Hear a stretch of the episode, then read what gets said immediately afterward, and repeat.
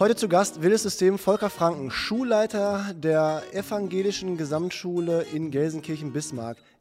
Ich würde sagen, ein sehr, sehr innovativer Schulleiter. Geniale Ideen. Warum, er auch, warum auch er sie nicht alle umgesetzt bekommt, äh, seht ihr in diesem Video. Das Gespräch hat mega Spaß gemacht. Reinschauen, weitermachen, zugucken, weiterempfehlen, auf Daumen hoch, Abo klicken, alles machen. Abfahrt. Danke, dass ihr da wart. Gerne. Ich würde aber allen Leuten, die hier da sind, vorschlagen, macht aktiv mit. Ne? Wenn irgendwelche Fragen zwischendurch sind, Veto oder so, kommt einfach vorbei.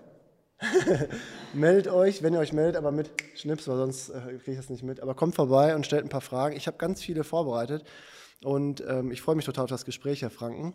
Ich freue mich da wirklich richtig drauf. Und die erste Frage, die mir so einfällt, jetzt kommen Sie nach so einem langen Schultag hier hin, Sie hatten gerade noch eine Teilkonferenz, kommen Sie hier hin, fit oder ausgelaugt? Nö, ich fühle mich ja nicht fit. Ja? Das ist... Äh also ich bin ja länger schon an Gesamtschule tätig, das heißt, ich kenne auch Ganztag und äh, mm, da gewinnt man so gewisse Routinen dann auch. Und es ist, ist, auch so, dass es immer so, man erledigt sicherlich nicht alles bis um 16 Uhr. Ja, und mussten Sie es trainieren oder waren Sie von Anfang an darin gut? Weil ich bekomme bei vielen Menschen, die in, den, in diesen Job starten, jetzt nicht als äh, Schulleiterin oder Schulleiter, sondern als Lehrkraft, bekomme ich schon mit, dass die hart an sich arbeiten müssen, um so diese täglichen Aufgaben gewältigt zu bekommen. Das glaube ich auch. Also ja. es ist schon sehr anstrengend. Also auch vom Referendariat dann der Sprung zu einer vollen Stelle, weil im Referendariat habe ich ja dann letztendlich nur einige wenige Stunden, die ich deutlich intensiver vorbereite, aber da in einem normalen Alltag mit allem organisatorischen Drum und Dran dann zu landen, das ist sicherlich nochmal eine neue Herausforderung, das glaube ich auch. Aber wenn Sie jetzt sagen, Sie kommen recht fit hin, was laugt Sie denn aus an so einem Schultag? Gibt es auslaugende Schultage? Oh ja, also wenn es sozusagen ähm, ja, Konflikte gibt, die ähm, nicht leicht zu handeln sind, mhm. sondern wo man weiß irgendwie, hm, das zieht sich länger und das schleppt man dann auch mit und das kann auch sein, länger kann tatsächlich auch sein über Wochen hinweg und äh, wo dann auch die Möglichkeiten, die man selbst als Schulleiter dann hat, irgendwie begrenzt sind. Das ist dann schon etwas, was äh, nicht nur nervt, mhm. sondern auch tatsächlich anstrengend ist. Jetzt muss ich sagen, für mich ist es heute was komplett Neues, mich mal mit einem Schulleiter über das System Schule und so zu unterhalten, vielleicht auch über den Job. Das habe ich noch nie gemacht. Wir haben uns ja schon mal unterhalten im Rahmen mhm. des gemeinsamen Ganztagsprojekts und so, da haben wir uns ja kennengelernt. Ich freue mich da wahnsinnig auf das Gespräch. Sie hatten am Telefon gesagt, wahrscheinlich kriegen Sie Fragen gestellt, über die Sie noch nie nachgedacht haben. Ich glaube, ich könnte es mir genauso vorstellen, weil Sie haben ja auch ein bisschen was vorbereitet für yep. mich. Und als wir damals das geplant haben hier mit Wildes System, äh, mit all denen, die da sind, habe ich jetzt euch mit unbedingt mit einem Schulleiter oder mit einer Schulleiterin sprechen. Unbedingt. Und ich habe sofort an Sie gedacht. Können Sie sich vorstellen, warum? Weil ich so lieb bin? Nein, vermutlich, weil wir uns dann über das Projekt kennengelernt ja. haben und ähm, weil es ja vielleicht auch ganz spannend ist. Meine Schule ist ja auch nicht äh, unspannend. Also sowohl von Gebäudearchitektur her als auch vielleicht von dem, was wir so ähm, machen. An der einen oder anderen Stelle glaube ich schon, dass wir innovativ sind und das ist sicherlich auch etwas, was ich äh, unterstützt habe die letzten Jahre. Ja, mir kam es so vor. Ich erinnere mich an den ersten Besuch in Ihrem äh, Schulleiterbüro und da haben Sie so ein bisschen von der Schule erzählt und uns ja auch ein bisschen rumgeführt. Die Schule fällt auf aufgrund von Architektur. Sie haben uns ja auch eingeladen, dass wir demnächst mit äh, Timon mal vorbeikommen können, ja. ein bisschen zu filmen, ein bisschen was zu zeigen. Ähm, ist sofort aufgefallen, dass Sie anders denken als viele anderen. Ähm, aber was ist das Innovativste an der Schule? Ich meine, klar, Sie haben so eine Bibliothek, die steht auf Wasser, daran erinnere ich mich. Aber was würden Sie sagen, ist das Besondere an Ihrer Schule, der Evangelischen Gesamtschule in Gelsenkirchen-Bismarck? Also niemals die Architektur. Ich würde sagen, die Atmosphäre ja? insgesamt. Da ist, spielt die Architektur mit rein. Mhm. Aber ähm, also jeder Fremde kann, glaube ich, zu uns kommen und wird, egal wen er dann auf dem Schulhof, auf dem Gelände trifft, freundlich empfangen. Und das äh, an der Stelle macht natürlich das Gebäude auch etwas mit einem, aber ich glaube, das gehört insgesamt zu unserem gesamten Empfinden und zu unserem ja, Leitbild, würde ich mal sagen. Jetzt kommt man in das Gebäude rein und dann ist da so ein kleiner Bachlauf. Mhm. Ne? Und äh, das, das, meinen Sie wahrscheinlich auch mit Architektur, bringt ja schon so ein bisschen Ruhe, so ein bisschen Flair. Aber wie kriegen Sie denn die Kolleginnen und Kollegen, und Sie werden ja ein paar haben, 100, 120 wahrscheinlich ungefähr? Ja, 120 ne? 100, passt schon. 120 Kolleginnen und Kollegen. Wie kriegen Sie die denn an Bord dieses Leitbildes und wie kriegen Sie dazu, dann halt für dieses Flair und für diese Stimmung zu sorgen? Ähm, Machen Sie es bewusst?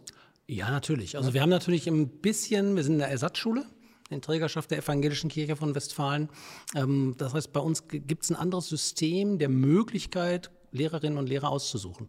Ähm, also wir sind nicht streng so nach einer Rangfolge und äh, nach Fächern gebunden, sondern wir gucken natürlich so bei Bewerbungsgesprächen auch, wer passt ah, okay. zu uns und wer will auch zu uns. Hm. Und ähm, da die Bewerbungssituation tendenziell eigentlich in den letzten Jahren eine war, wo wir auch Kolleginnen und Kollegen gewonnen haben, ist das schon so, dass ich sagen würde, da gibt es eine hohe Identifikation auch bei den Lehrerinnen und Lehrern mit der Schule. Aber Sie haben trotz Ersatzschule und äh, einem anderen Träger äh, verbeamten Sie trotzdem die Lehrkräfte? Das ist alles ganz normal oder sind die Lehrkräfte bei Ihnen angestellt? Nee, die sind, also Ersatzschule heißt ja, dass die Bezirksregierung dann die Dinge übernimmt, mhm. die für eine öffentliche Schule gelten. Das ah, heißt, okay. man ist bei uns verbeamtet im Kirchendienst. Mhm. Ähm, oder wenn jemand katholisch ist, da darf die evangelische Kirche nicht verbeamten, dann ist es aber ein verbeamteter Lehrer, hat nur einen anderen Titel. Aha. Und nur ganz wenige Personen, die auch im öffentlichen Dienst nicht verbeamtet werden, die werden bei uns auch nicht verbeamtet. Okay, ja, das ist also, das ist also klassisch. Die erste Frage, die mir sofort eingefallen ist, als ich es damals vorbereitet habe, vor ein paar Wochen das Gespräch, warum Schulleiter? Warum Schulleiter? Ja, Schulleiter ist ja kein Lehrberuf. Ne? Das, äh, von daher man wird ja dann anders groß letztendlich. Ähm, ich glaube, bei mir habe ich erlebt, ähm, dass ich, äh, also ich stehe nach wie vor gerne vor Klassen und ich unterrichte auch sehr gerne. Ähm, und äh, es war mir aber hinterher wichtig, so das System insgesamt in den Blick zu nehmen und im System was zu verändern. Das kann man natürlich tendenziell eher von dem Bereich der Leitung her. Und damit meine ich jetzt nicht nur den oder die Schulleiterin an der Spitze, sondern an der Gesamtschule gibt es ja auch eine erweiterte Schulleitung insgesamt. Und da, glaube ich, hat man relativ viel Einfluss aufs System, ähm, dann da auch äh, zu wirken und Veränderungen hervorzurufen. Und dann würde ich sagen, die Schule passt ganz gut zu Ihnen. Und warum ist dann die EGG geworden? Oh, ähm, das sind ja manchmal so Zufälle auch im Leben. Ne? Ich habe mich äh, eigentlich auf eine Stelle beworben im Staatsdienst an meiner alten Schule, wo ich gewesen bin. Ich war in Wesel an der Gesamtschule und da war die Stelle des Oberstufenkoordinators frei. Und dann kam halt die Frage, ähm, könnte es nicht auch eine Option sein, als stellvertretender Schulleiter nach äh, Gelsenkirchen zu gehen? Hm. Ich komme aus dem Ruhrgebiet, also ich bin gebürtig in Wanne-Eickel, von daher hm. ist das quasi so back to the roots auch gewesen. Und dann habe ich gesagt, okay, das mache ich. Ja, und dann bin ich das erst als Stellvertreter fast zehn Jahre lang geworden, jetzt zehn Jahre als Schulleiter. Hm. Und jetzt steht hier so Teilfrage bei mir, warum geworden? Und dann steht da drunter, warum geblieben? Also sind Sie sich jeden Tag äh, irgendwie mit sich selbst einig, ah, das, das ist mein Job und das mache ich weiter? Oder gibt es auch schon mal die eine oder andere Phase, vielleicht auch während Corona oder danach, wo Sie sagen, boah, also wenn wir normal irgendwie wieder 25,5 Stunden unterrichten, wir auch fein? Ich beantworte das mal zweifach. Also erstens, also die Frage ist ganz spannend, weil ähm, ich hätte auch die Möglichkeit gehabt, jetzt im letzten oder im vorletzten Jahr andere Dinge zu machen. Es gab die Frage, ob ich nicht irgendwie dann ins Dezernat wechseln wollte und Schulaufsicht machen möchte. Und ich habe mich bewusst dagegen entschieden, weil ich das Gefühl hatte, ich bin da, wo ich bin, mhm. richtig, ganz mhm. grundsätzlich. Und ähm, ich hatte jetzt nicht irgendwie vor, dann halt ein Paket an verschiedenen Schulen in den Blick zu nehmen. Mhm. Ähm, das ist das eine. Und äh, das andere ist einfach, ähm, ja, es war anstrengend und es ist immer noch anstrengend, die letzten anderthalb, zwei Jahre, weil man bis ins Detail Dinge einfach ähm, immer neu klären muss. Ja. Und natürlich Schulleitung an der Stelle an vorderster Front ist, weil die Kolleginnen und Kollegen ja auch wollen, dass sie Antworten kriegen auf bestimmte Fragen. Und nicht immer ist das endgültig zufriedenstellend ja. zu klären. Ich mache mal ein Beispiel. Wir fahren als Schule in drei Wochen komplett mit der gesamten Schule auf Klassenfahrt. 1200 Schüler. Wow. Das sind ein, einige an der Ostsee, an der Nordsee oder an den Alpen. Und natürlich sind die Fragen dann da, was ist, wenn da jemand positiv getestet wird? Mhm. Ähm, was gebt ihr mir als Schulleitung für Handlungsanweisungen? Und ich kann nur sagen, das kann ich nicht, ja. weil äh, jeder Fall ist da einzeln. Was weiß ich, wie die Corona-Bedingungen in Bayern oder in Schleswig-Holstein sind, ein anderes mehr. Ähm, also es gibt dann da auch immer Grenzen des eigenen Handelns. Mhm. Und der zweite Blick oder die zweite Hälfte der Antwort oder war die es schon? Da müssen Sie die Frage nochmal. ich hatte gefragt, warum, ob Sie sich jeder, in jeder Phase Ihres Jobs sicher sind, dass Sie ähm, Schulleiter sein wollen und bleiben wollen. Ach so, das habe ich mit meiner ersten Teilantwort ja. versucht zu beantworten. Ja. Also dass er die, die, diese Frage habe ich tatsächlich beruflich in der ja. Situation, gibt es da eine andere Möglichkeit, habe ich die für mich beantwortet. Also von daher ist die ein klares Ja. Okay, super. Und jetzt ähm, haben Sie die Chance, vielleicht irgendwie eher Richtung äh, Ministerium oder Bezirksregierung so zu gehen. Sie hätten ja auch die, die Chance, vielleicht aus dem wieder ein bisschen zurückzutreten und Sie sagen, Sie haben schon eher Lust, ein bisschen für was Innovatives zu sorgen. Das können Sie als äh, Schulleiter besser. Ähm, was würden Sie sagen? Ich als Professor an der Uni oder Sie als Schulleiter an der Schule? Wer kann mehr in Schule bewegen? Und wenn Sie Ihren richtigen, wenn Sie Ihren Job richtig machen, haben Sie auch viele Möglichkeiten, ja. einzuwirken auf diejenigen, ähm, die dann da äh, ins Lehramt gehen, weil ich glaube, so ein ganz entscheidender Faktor ist einfach so die Lust am Lehrberuf zu machen. Und äh, es ist schön, wenn das irgendwie früher als mit dem Ende des Referendariates dann da ist und äh, da irgendwie äh, Einfluss nehmen zu können und dann auch die richtigen Fragen zu stellen, mhm. ob die, die Person an der richtigen Stelle ist. Ich glaube, da haben Sie auch sehr viel Einfluss in Ihrer Tätigkeit cool. Und Sie sind jetzt auch Teil davon, weil Teil dieses wilden Systembeitrages wird ja auch in der Vorlesung drankommen. Deswegen. Ja. Ich würde an der Stelle auch mal eine Frage einfach mal stellen. Ja, gerne, gerne. Ja, also, gerne. Ähm, wie bereiten Sie denn Ihre Studierenden oder wie wollen Sie das machen auf die schulische Praxis vor? Also, was sind so, so Elemente der schulischen Praxis? Denn ich selbst äh, habe mein Studium eher als hochtheoretisch. Hochtheoretisch, ne? Ja, ist ja immer so die Diskussion. Ne? Studium muss das schon mehr Praxis haben. Da gibt es ja eigentlich das Referendariat für. Eigentlich soll es ja die, Wissen, die wissenschaftliche Ausbildung sein. Was wir machen in, in Osnabrück mit meiner kleinen äh, Arbeitsgemeinschaft äh, dort, mit meiner kleinen Arbeitsgruppe, ist, dass wir eine Vorlesung haben, die nennt sich Tricks, Trends und Tradition äh, im Unterricht der Schule von morgen. Äh, Idee ist, dass wir so ein paar Kleinigkeiten in Frage stellen und gucken, was äh, sagt die Tradition, wie ist es vielleicht momentan, wie war es früher in Schule, was kann man machen, was geht so nach vorne. Mhm. Und äh, dann ist das auch Teil dessen. Also wir laden Menschen ein aus der Praxis und versuchen ein Stück weit dieses Gap, diese Lücke zwischen Uni und Schule zu füllen, indem wir Leute zu Wort kommen lassen, die sich vielleicht sogar an beiden, auf beiden Seiten auskennen. Entweder junge Lehrkräfte, die gerade die Seite gewechselt haben, ähm, Menschen, die mit beiden Seiten nichts zu tun haben, die aber einen anderen Blick auf die Lücke oder auf das System werfen oder Leute wie Sie, die sie also voll in dem anderen System drinstecken, aber auch äh, von der Ausbildung viel Ahnung haben, weil sie ja auch tagtäglich mit Referendarinnen und Referendaren zu tun haben äh, und so weiter und so fort. Ähm, und dann ist mein Hauptziel eigentlich in der Lehre zu inspirieren und Leute dazu zu bringen, über Dinge nachzudenken und Sachen auch in Frage zu stellen. Also ich diskutiere mit Studierenden auch gerne über Noten. Also mache ich mit Ihnen heute auch noch, mhm, wenn okay. Sie es zulassen. Dass wir darüber nachdenken, ähm, warum gibt es Noten, was war die eigentliche Idee von Noten und ist das noch zukunftsfähig?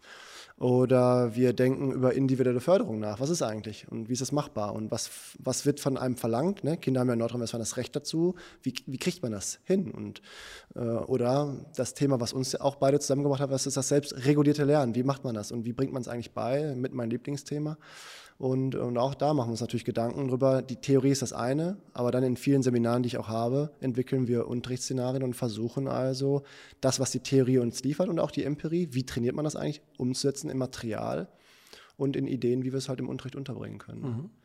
Aber das hier ist zum Beispiel auch ein Instrument, ein bisschen anders Wissenschaft zu kommunizieren, praxisnäher und die Leute auch für diesen Job zu begeistern. Ich bin mir sicher, wenn die Leute dieser Unterhaltung hier zuschauen, dass da schon ein paar andere Blicke auch auf das System Schule ähm, durch zustande kommen werden. Mhm.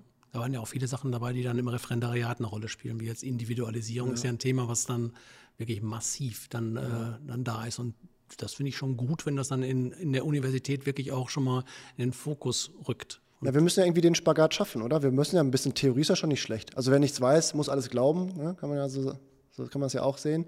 Aber Sie wissen selber auch, äh, haben ja auch schon das eine oder andere Mal zugehört. Ich bin nicht der größte Freund von der Vermittlung von Fachwissen oder nur fachspezifischen äh, Inhalten oder Strategien, sondern durch das selbstregulierte Lernen bin ich auch ein Freund des Fachübergreifenden und mhm. glaube, dass das wesentlich nachhaltiger ist.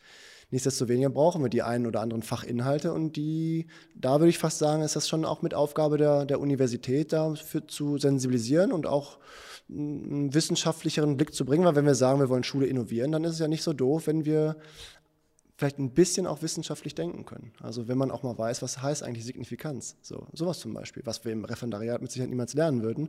Das ist vielleicht eher Inhalt der Schule, aber wenn ich weiß, dass eigentlich alles auf Wahrscheinlichkeiten aufbaut und mir sagt hinter einer Ganztag äh, wirkt, dann gucke ich mir die Studie an und weiß ich, ah, das ist, ja, es ist ziemlich wahrscheinlich, dass es stimmt, diese Aussage, oder dass das zutrifft. Aber trifft vielleicht nicht auf alle zu. Mhm. Oder, ne? ist halt nur eine hohe Wahrscheinlichkeit da. An der Stelle, du hast ja gesagt, dass du mit deinen Studierenden schon über. Okay, also die Frage aus dem äh, reich gefüllten Publikum ist, wie kann ich in der Universität bei Studierenden individuelle Förderung so praktizieren, dass sie so authentisch und realistisch ist, dass die Studierenden, die ins Lehramt gehen wollen, das auch so mitnehmen können. Und ich, ich glaube, dass sowas wie Binnendifferenzierung eine gute Methode ist. Aber ich glaube, dass selbstreguliertes Lernen, das Beibringen des selbstregulierten Lernens die wesentlich nachhaltigere Methode der individuellen Förderung ist.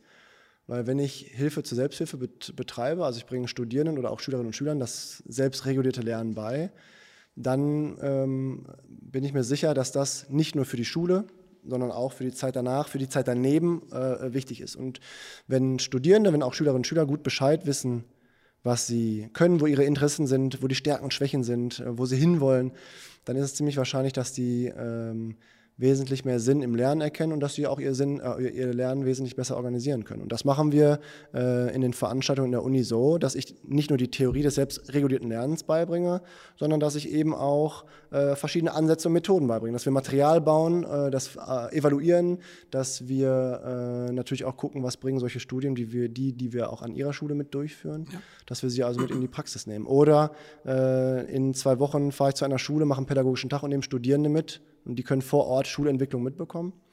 Äh, und ansonsten machen wir in der Uni, was individuelle Förderung angeht, genau das, was wir versuchen auch in der Schule zu machen. Und ich glaube, dass das selbstregulierte Lernen dann eine gute, eine gute Möglichkeit ist, äh, individuell zu fördern.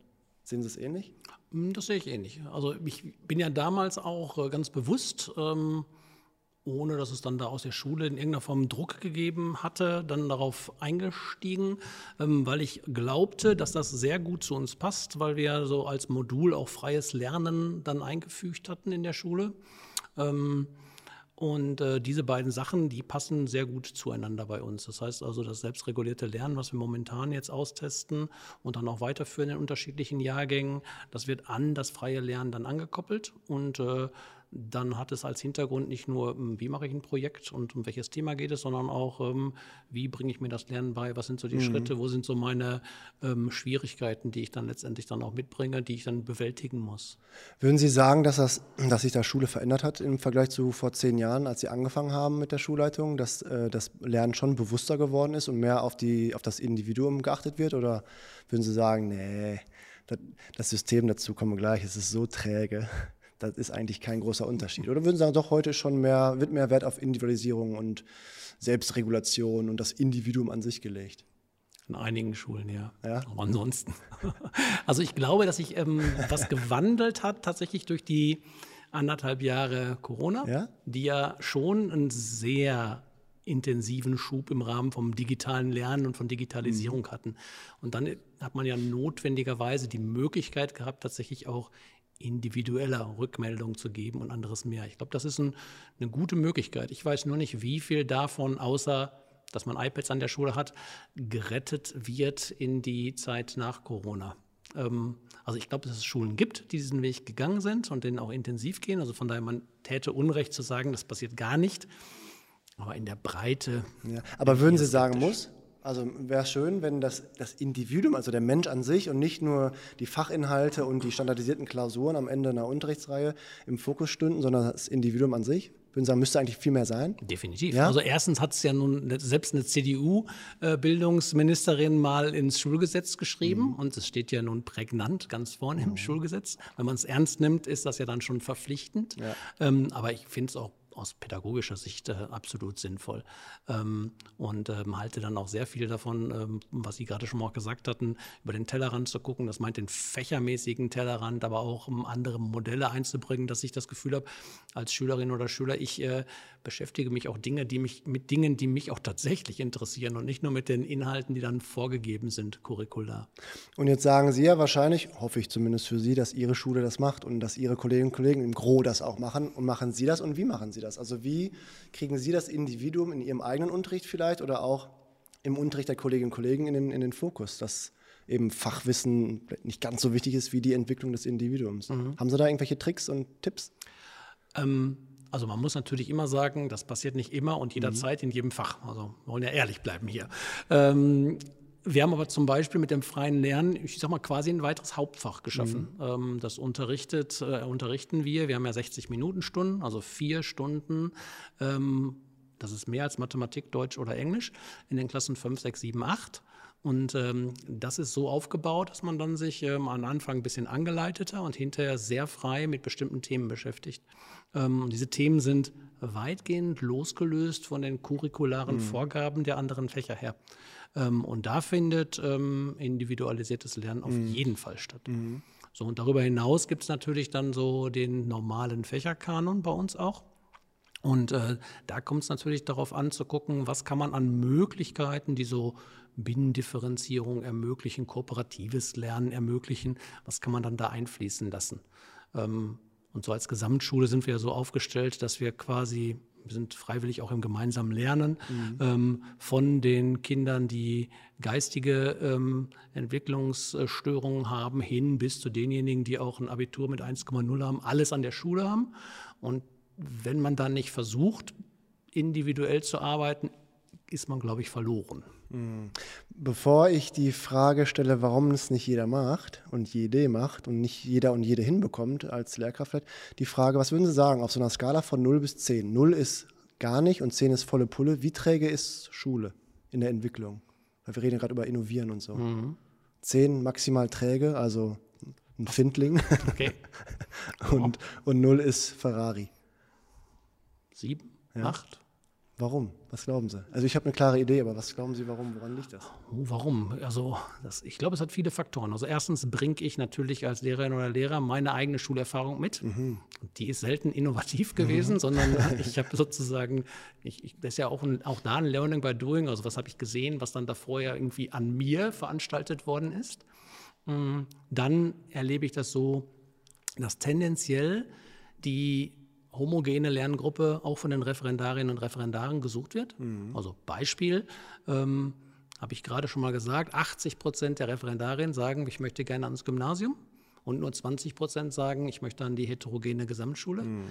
Das Gleiche passiert übrigens auch beim gemeinsamen Lernen. Ähm, etwa 80 Prozent aller Sonderpädagoginnen und Sonderpädagogen wollen an die Förderschule und nur 20 Prozent möchten mhm. ins gemeinsame Lernen. Mhm. Das heißt also, man hat da schon so eine Situation, dass es anscheinend leichter zu sein scheint, mit homogeneren also richtig homogene gibt es ja nicht, aber homogeneren Lerngruppen dann zu arbeiten. Mhm. Und, ähm, alles andere scheint so zu sein, dass es irgendwie ein Gefühl ist von, das ist mehr Arbeit und na, das will ich mir nicht antun oder das lohnt sich auch nicht, wie auch immer. Und das ist dann natürlich für solch eine Frage von Innovation in diesem Bereich dann schon ein grundsätzlicher Hemmschuh. Da fallen mir jetzt zwei Fragen ein. Abgesehen davon, dass ich sage, Sebastian, das ist ein, ein, super Thema, über das wir sprechen können, ne? so Gewohnheiten und sowas. Machen wir dann in der nächsten äh, Sendung im Anfang Oktober, drehen wir die ab. Wenn Sie jetzt sagen, die meisten wollen an, ans Gymnasium, hat das ja auch wahrscheinlich was mit Ruf und irgendwie was, wie das im öffentlichen Bild so dargestellt ist. Warum sind Sie an der Gesamtschule und nicht am Gymnasium? Und warum würden Sie, wenn das denn so ist, immer wieder an die Gesamtschule gehen und eben nicht ans Gymnasium? Mhm. Ist es denn so eigentlich? Dass ich äh, die Wahl hatte für mich. Nee, dass sie lieber an die Gesamtschule gehen würden oder gegangen ja, sind. Ja, das war, war, eine bewusste Entscheidung. Ja. Ich hatte, mein erstes Angebot war, zum Berufskolleg zu gehen nach dem ähm, Referendariat. Das habe ich für mich abgelehnt, weil da wäre ich Handlungsreisender in Sachen Religion gewesen. Und ich habe mein Referendariat selbst ähm, am Gymnasium auch gemacht und hatte dann für mich gesehen, das war zum Glück ein Aufbaugymnasium, also die haben die Seiteneinsteiger dann ab der Klasse 7 genommen und trotzdem blieb es Gymnasium. Mhm. Ähm, und ich habe mich dann bewusst auch in der Gesamtschule dann beworben mhm. ähm, und habe die Entscheidung auch letztendlich nicht bereut. Und ähm, ja, ich glaube schon, dass äh, jetzt eine Situation wie ähm, eine Gesamtschule in Gelsenkirchen-Bismarck auch nicht unbedingt ähm, einhergeht mit, ich habe da ein äh, leichtes Klientel mhm. an äh, Schülerinnen und Schülern. Mhm. Okay. Und jetzt sagen Sie vorhin, dass halt so Routinen und Gewohnheiten und das, was man von früher kennt, Grund dafür sein kann, dass Lehrkräfte heute nicht so stark innovieren und nicht so viel verändern wollen oder können vielleicht auch. Und dann hat es auch was mit Motivation zu tun und manche können es ja, manche machen es auch und sie werden ja wahrscheinlich Interesse daran haben, also sie werden ja wahrscheinlich daran Interesse haben, dass die meisten Lehrkräfte das von ihnen auch machen und am liebsten ja auch alle. Wie kriegen wir die denn dazu motiviert? Also wie kriegen wir die dazu, was zu verändern und da, was machen sie an ihrer Schule und in ihrem Job, damit Lehrkräfte vielleicht an der einen oder anderen Stelle mal es wagen, einen Fehler zu machen? Mhm. Ich glaube, grundsätzlich ist es wichtig, dass man auch nach dem Referendariat noch weiter lernt, mhm. also Fortbildung als Aspekt. Bei mir in der Schule gibt es so gut wie keinen Kollegen, also etwa zwei Drittel aller Kollegen haben im Laufe der Zeit ein drittes Fach über einen Zertifikatskurs nachgemacht. Mhm. Ähm, wir ermöglichen auch Fortbildung in vielen Bereichen. Ähm, mir war es extrem wichtig, zum Beispiel, dass dann auch Schulleitung sich fortbildet, weil man ja eigentlich mhm. denken mag, äh, da ist das dann am Ende. Mhm. Ähm, und es hat natürlich auch was zu tun mit über den Tellerrand gucken. Also wir haben so ein System bei uns kreiert, das heißt Kur, kollegiale Unterrichtsreflexion. Das heißt, da begegne ich mir oder kann ich mir im Unterricht begegnen in so einem Trio. Das heißt, ein, eine Person öffnet den Unterricht und die beiden anderen kommen, mhm. sich das ansehen und man kann über bestimmte Themen sprechen. Und im Laufe eines Schuljahres haben die sich alle mal gegenseitig besucht. Mhm. Und das ist anders, ähm, als äh, wenn der Schulleiter kommt und äh, mhm. es um Noten geht. Es geht da um Augenhöhe und es geht auch mal darum zu gucken, ja, äh, warum klappt das mit den Jungen in dieser, in dieser Gruppe nicht oder warum ähm, stört der Hans da hinten in der Ecke, ähm, sodass man da auch tatsächlich so ein Feedback kriegt. Und das ist auch wichtig letztendlich für so ein individuelles Weiterkommen letztendlich in dem eigenen, eigenen Unterrichtsprozess. Haben Lehrkräfte dafür genug Zeit für Kur und Co? Also, dass sie sich gegenseitig hospitieren und besuchen. Kriegen die dafür Zeit? Genau. Ah, die kriegen dafür Zeit. Genau. Also, wenn, es ist klar. Mhm. Also, ich würde auch sagen, die Kolleginnen und Kollegen sind so verantwortungsvoll, dass sie gucken, wo fällt wenig Unterricht mhm. aus. Also die eine Person macht ja eh den Unterricht mhm. im Stundenplan, das heißt, es geht immer nur um die beiden anderen. Mhm. Und ich erlebe das so, dass die meistens schauen, dass eine Person zumindest keinen Unterricht hat. Okay. Aber ansonsten ist das bei uns vorrangig so, das gehört dann zum System, dass man auch dafür frei bekommt und vertreten wird, um das durchführen zu können. Okay, okay. Eine Frage, die ich also da freue ich mich schon seit Tagen drauf, dass ich die einem Schulleiter stellen kann. Was, was ist das Tollste an, so einem Lehr an dem Beruf der Lehrkraft? Also Sie sind jetzt keine normale Lehrkraft mehr. Ja, aber ich erinnere mich gut daran. Sie erinnern sich noch? ähm, nein, ich glaube, das Allerentscheidendste ist, dass man ähm, Kinder und Jugendliche mag ja? und mit denen jeden Tag dann auch gerne arbeitet. Ähm, viele andere Dinge sind dann Handwerkszeug oder mhm. sind also muss man offen sein dafür, halt neue Dinge zu lernen. Ich kann auch Binnendifferenzierung lernen. Das fällt ja nicht vom Himmel, ähm, sondern äh, dann muss ich ja, gucke ich da und gucke ich hier und schaue mal jemand über die Schulter und äh, dann kenne ich bestimmte Methoden und Techniken und anderes mehr. Wenn ich aber Kinder nicht mag, dann bin ich in dem Job falsch. Okay. Und was würden Sie sagen, was ist nicht so toll an dem Job? Was würden Sie, was würden Sie, wenn Sie jetzt äh, hexen könnten, ändern an dem Job? Ja, es gibt viel zu organisieren und zu verwalten, mhm. auch viel mehr als man muss. Also Beispiel? Ist, ja, Statistik, ganz viel. Ähm, also ich persönlich würde auch gucken, dass sich äh, an pädagogischen Dingen was verändert. Also unser System ist ja eins, wo es bis Klasse 9 kein Sitzenbleiben gibt. Ich äh, glaube, das ist äh, wichtig, um tatsächlich zu gucken, wie sind Kinder individuell zu fördern. Ähm, wenn die eh am Ende des Schuljahres sitzen bleiben, ist äh, das begrenzt sinnvoll, weil ich löse das Problem ja auf eine andere Art und Weise. Das sind so Punkte. Also ich, ich persönlich bin auch kein Verfechter von Noten rund um die Uhr. Mhm. Und ähm, was glauben Sie, was die Lehrkräfte an Ihrer Schule oder generell andere Lehrkräfte am äh, schlimmsten finden an dem Job? Das war jetzt Ihre Meinung. Würden Sie sagen, das, das, decken, das deckt sich so? Oder gibt es andere Stressoren, die den Job hart machen? Mhm, ich glaube, da gibt es andere. Da bin ich fast schon gleich wieder bei einer Frage an Sie. Ja. Ähm, das ist dann, dann irgendwie was, was man vor. eigentlich ähm, gar nicht lernt. Und da wäre eine Frage, wie das dann da möglicherweise universitär zu begleiten ist. Also es gibt ja bestimmte Sachverhalte, mit denen man nichts zu tun hat. Man mhm. kommt dann auch im Referendariat und hat damit nichts zu tun. Und ich sag mal, das sind so Geschichten wie, wie führe ich Konfliktgespräche? Wie gehe ich mit Eltern so, um? Ja, wie äh, ähm, sehe ich zu, dass dann dementsprechend ähm, ich bei Problemen mit Kolleginnen und Kollegen dann da äh, dabei bin? Also wie, wie mache ich dann so, so ein Kritikgespräch oder anderes ja. mehr? Und das ist so das, was man wirklich äh, tendenziell eher dann mit nach Hause, mit ins Private, mit zu seinem Partner schleppt, wo man möglicherweise auch schlaflose Nächte haben kann. ähm, und da ist es ganz entscheidend, dass man natürlich als Schule ein System hat, wo man dann auch äh, andere Menschen hat, wo man sagen kann, äh, mir geht's so, wie geht's dir damit? Also so eine Offenheit dann letztendlich äh, dann äh, in dem System. Ja. Das ist jetzt die Frage an mich. Ja, die Frage an Sie wäre, gibt es sowas? Gibt es solche Trainings an der Schule? Gibt es solche Geschichten? Mhm wo man äh, dann dementsprechend irgendwie da äh, sowas lernt, wie ich dann so Konfliktgespräche zum Beispiel, die Alltag sind. Ja, es, es, gibt, glaube ich, an der Uni schon ziemlich viel inzwischen so zu Classroom-Management und sowas. Ne? Aber ich glaube, dass man wirklich Kommunikation trainiert, äh, würde ich jetzt erstmal sagen, rein quantitativ wenig. Und deswegen gab es ja auch hier in dieser Show erstes Thema gewaltfreie Kommunikation zum okay. Beispiel, um sich mal genau damit zu beschäftigen, wie gehe ich irgendwie in wie rede ich über Frust, wie äh, spreche ich generell über irgendwelche Probleme oder Bitten, die ich habe, was unterscheidet eine Bitte von einer Forderung, äh, was heißt muss, warum eigentlich muss? Und so, äh, all sowas. Ähm, und da komme ich auch zu der Idee, wenn wir so Probleme in der Kommunikation haben äh, und, und, generell auch in der Entwicklung dann vielleicht des Kollegiums und, und, manche Sachen kann man vielleicht auch in der Uni noch gar nicht so lernen, wie man sie hinterher eigentlich anwenden müsste. Warum hat eigentlich die Schule keine Personalabteilung? Warum kümmert sich eigentlich in der Schule keiner um die, um die Entwicklung der Lehrkräfte auch diesbezüglich? Das ist eine andere Frage, mhm. die wir vielleicht gleich klären, denn aus dem Publikum kommt jetzt eine Frage. Der Sebastian hat sich gemeldet. Es geht um Kommunikation. Komm mal näher, komm mal, komm mal ran. Sonst muss ich ja wiederholen. muss wiederholen, genau. Ja, schönen guten Abend. Schönen guten Abend. Ähm, komm ein bisschen näher. Also für mich persönlich ist ja dieses Thema Kommunikation sowieso ganz interessant aufgrund meines Berufs, weil ich auch mit Schulen zusammenarbeite, wo ich zum Beispiel auch solche Workshops mache. Und das ist, finde ich, ja ganz interessant, die Frage, ähm, weil ich dadurch ja feststelle, sie haben eigentlich den Bedarf, okay, die Lehrer müssen darin ausgebildet werden, weil es irgendwie gut für ihre Gesundheit ist oder auch zielführend im Umgang mit den Schülern beispielsweise. Habe ich das so richtig verstanden? Ja, ja, also wir haben hinterher, also es, es gibt ja so Interventionsmaßnahmen auf kleiner Ebene.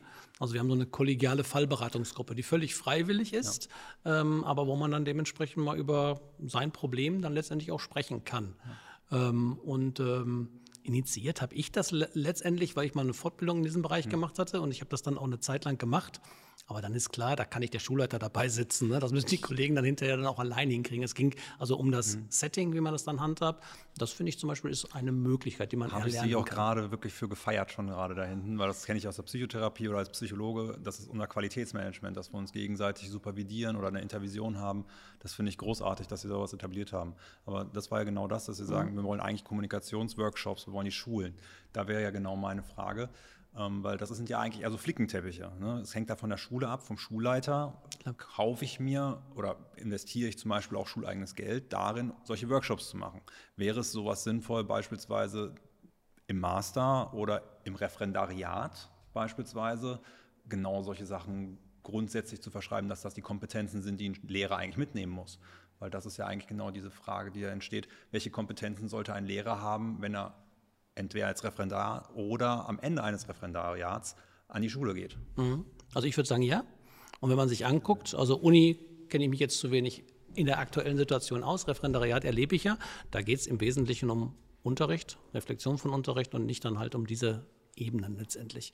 Ähm, aber ähm, wenn ich dann im Alltag bin, und das war ja auch so Teil Ihrer Fragen vorher, dann habe ich halt auch nicht nur mit meinem Unterricht und den Schülerinnen und Schülern, die dann alles brav machen, zu tun, sondern ich muss ja auch gucken, wie interveniere ich, wie spreche ich dann konkret mit Schülern, wie gehe ich dann halt mit Eltern oder mit anderen Konflikten um. Ja. Und das fehlt, glaube ich, an Schule ja. letztendlich. Ja. ja, und dementsprechend bei uns auch. Also nicht nur, dass wir es wir ja auch lernen müssten, ne? aber halt die, die angehenden äh, Lehrerinnen und Lehrer natürlich auch halten wir auch fest. Nächste Folge, ne? Sprechen wir drüber. Übrigens gibt es noch einen anderen Punkt, der dann natürlich hemmend ist. Ne? Der Fortbildungsetat meiner Schule, mhm. wir haben gerade gesprochen, wie viele Lehrer wir haben, 120, beläuft sich auf knapp 5000 Euro. Ah. Ähm, das ist äh, im Verhältnis, äh, und ich habe Fortbildung mit anderen Professionen gemacht, das ist äh, ein lächerlicher ja. Betrag, ja, der ja. dann da irgendwie zur Verfügung gestellt wird. Ja, und man muss sich überlegen, wenn Sie einen pädagogischen Tag haben und Sie haben einen guten Redner, der so einen Impulsvortrag macht, der kriegt dann ja normalerweise bis was, 500 Euro, 1000 Euro kann der schon mal kriegen. Ne? Kann sein. Mhm. Dann ist schon mal auf jeden Fall ein großer Batzen da weg. Würden Sie sich, ich hatte das ja gerade schon angesprochen, würden Sie sich äh, eine Personalabteilung in Ihrer, in Ihrer Schule wünschen? So HR nennt man das in der Wirtschaft, Human Resources, also Menschen, die sich um die Menschen kümmern, damit die gesund bleiben und sich auch fortbilden vielleicht und gute Stimmung herrscht? Oder würden Sie sagen, brauchen wir nicht, weil Lehrkräfte können alles selbst machen? Ja, Lehrkräfte können alles selbst, sicherlich nicht.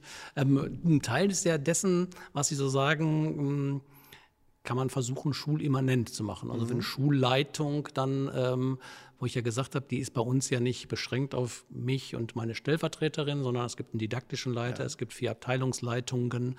Ähm, das ist dann auch in sich schon mal ein Team. Da kann man auch gut Aufgaben verteilen. Da kann der eine dies, was die andere nicht kann und umgekehrt.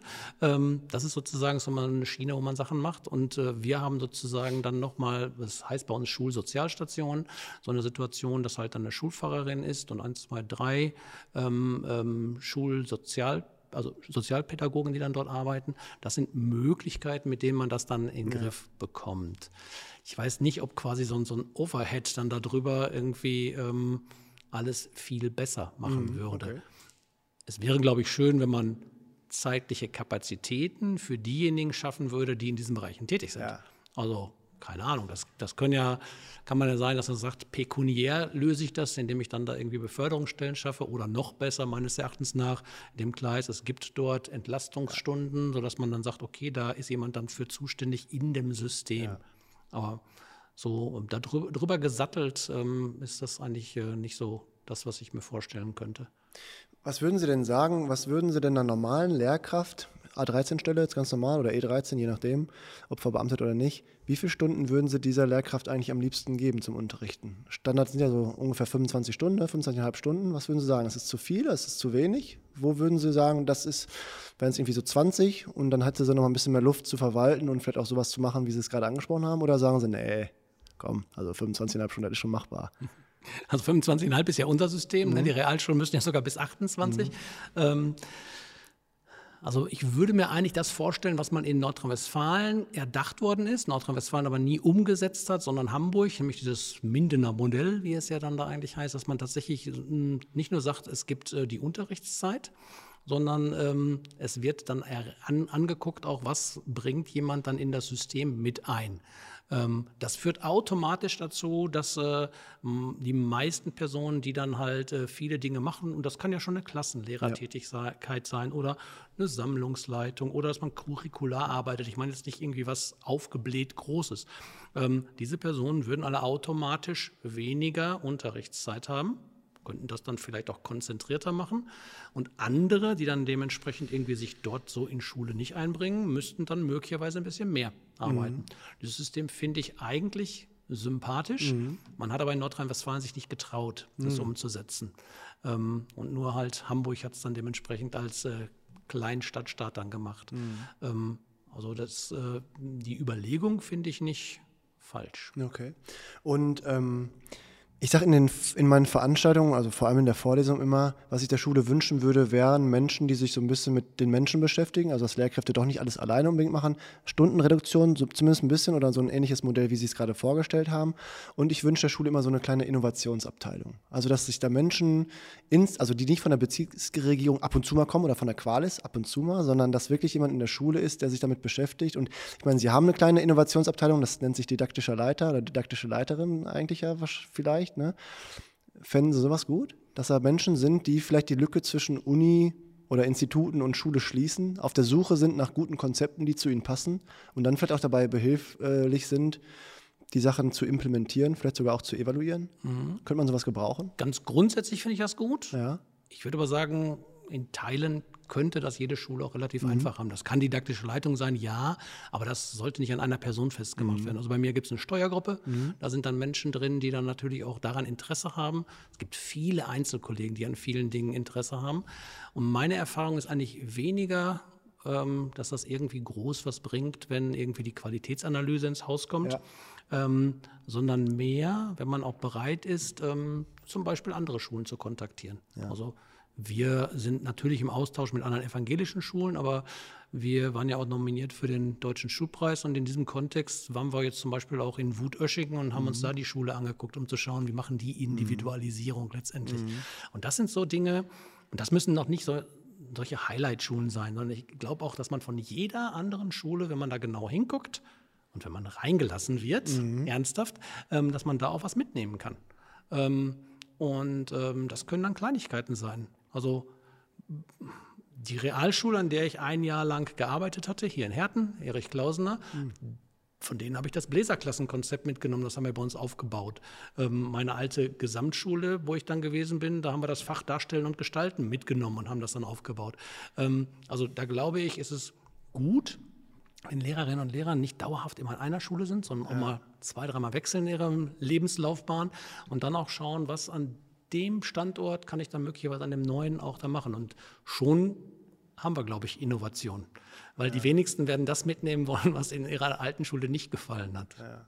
Aber Mal so eben die Schule wechseln ist ja nicht so einfach, ne? Das System bremst ja dann schon so ein bisschen. Ne? Klar kann man nach dem, nach dem Studium, äh, wenn man das eine oder andere Praktikum macht, hat man was sehen, dann hat man ein Referendariat, dann sollte man vielleicht auch nochmal die Schule wechseln und nicht vielleicht zu seiner alten Schule auch zurückgehen und so. Aber insgesamt ist ja auch da das System eher, eher bremsend, ne? Dauert ja, dauert, ja, auch ein paar Jahre, bis ich weg darf und genau. so. Ne? Ja, man kann schwanger werden, dann geht es ja. schneller oder okay. halt man kann sich befördern oder auf einem Beförderungsamt bewerben, dann ist das mhm. auch eine Möglichkeit. Das sind aber so natürliche, ja, wir haben recht, ne? Das ist dann ähm, wenn ich weg will, kann das schon so sein, dass das dann auch so ein Hemmschuh ist, weil ja. ich halt wirklich fünf, sechs Jahre warten ja, muss. Müssen ein bisschen warten. Ne? Da machen wir übrigens auch eine ganz andere Politik. Jeder, der mir sagt, er bittet um die Freistellung, der kriegt Wird die gewährt von mir. Wäre auch eine Variante, aber der kriegt die gewährt, weil ich immer glaube, dass die Menschen einen Grund haben dass sie dann da mhm. gehen wollen, ob der privat ist oder irgendwelche anderen Dinge. Ähm, und es ist nicht klug, diese Leute in seinem System halten zu wollen, weil die werden ja dann immer unzufriedener, weil sie letztendlich dann auch äh, nicht das gewährt bekommen, wo sie dann dahin wollen. Also wenn sie an, an dem System irgendwie jemanden fünf Jahre zwingen, dann da zu bleiben, also dann geht er mit so einer Fleppe in jeden Unterricht und äh, das brauche ich nicht wirklich. Ja, und auch ins äh, Lehrerinnen- und Lehrerzimmer, ne? Klar. Gute Kolleginnen und Kollegen, welche Eigenschaften bei Lehrkräften generell lieben Sie am meisten? Wo würden Sie sagen, so, wenn sich jemand vorstellt und die Person kommt ihnen sofort, sie haben den und den Eindruck von dieser Person. Also bekommen sie auch hinter im Alltag, im Schulalltag mit. Was, wo würden Sie sagen, boah, das ist eine Eigenschaft, die ist, passt zu Ihnen, passt zur Schule und ist vielleicht auch für den Job als Lehrkraft perfekt? Neugierde, hm? was dann so impliziert auch so Offenheit für Neues mhm. und dann irgendwie da auch äh, sich an so einem Punkt dann einzubringen. Ähm, da sind wir natürlich auch sehr eng dann bei der Frage von Innovationsbereitschaft, ne? ja. keine Frage. Mhm. Und dann habe ich ja schon mal gesagt, so dieses Gefühl von, da ist jemand gerne in Schule mhm. und das ist nicht nur ein Job, ähm, sondern äh, da habe ich dann irgendwie, ich bin auch bereit, in meinem Privatleben mal über Schule zu reden. Mhm. Ähm, so, das sind so wichtige Elemente. Mhm. Und wenn Sie sich also eine Lehrkraft bauen könnten, haben Sie es gerade gesagt, schön wäre irgendwie Neugierde, offen für Neues und für Erfahrung und so, also auch irgendwie innovationsfreudig. Was würden Sie denn sagen, was für Eigenschaften bei Lehrkräften, das geht gar nicht. Also da würden Sie auch von abraten, vielleicht sogar Lehrkraft zu werden. Oder diese Person mit, diesen, äh, mit dieser oder jener Eigenschaft würden Sie nicht einstellen, weil? Weil, ja, so jemand, der für sich ganz klar halt so ist es und nicht anders. Mhm weil ich glaube, es ist immer so, dass man auch als Lehrerin oder Lehrer falsch liegen kann, ähm, sowohl fachlich als auch natürlich in anderen Fragen. Ich brauche auch niemanden, der wirklich so ganz dominant auftritt, weil das schreckt letztendlich dann auch andere ab. Und es geht ja immer darum, auch äh, im Team was zu machen und äh, da an der Stelle irgendwie ähm, Schule dann weiterzubringen. Das kann im Kleinen, im Jahrgang sein, aber die Schule auch insgesamt. Das wären so zwei Sachen, die mhm. mir überhaupt nicht gefallen würden. Ähm, ja, ja. Und sehen Sie die Eigenschaften bei sich selbst auch, beziehungsweise auch nicht? Also, dass Sie sagen, so, oh, Sie haben von Ihrem, von Ihrem Charakter, von der Erziehung, die Sie selbst genossen haben als Mensch und auch die Sozialisation und so, würden Sie sagen, ich bin prädestiniert für den Job? Also, Sie bringen das mit, Sie würden, sich selbst, würden Sie sich selbst einstellen? ich hoffe ja. Ähm, also, prädestiniert oder von Geburt an dafür gemacht bin ich nicht. Ich nee? komme aus. Äh, einer Arbeiterfamilie. Ich bin der Erste, der bei uns Abitur gemacht hat und dann hinterher studiert hat. Ähm, das sind schon Dinge, die dann halt sich nach und nach entwickelt haben. Ähm, ich glaube, jetzt in der Schulleiterposition ähm, ist es dann so, dass ich bestimmte Dinge gut kann und die elementar sind. Also ich kann sehr gut delegieren. Mhm.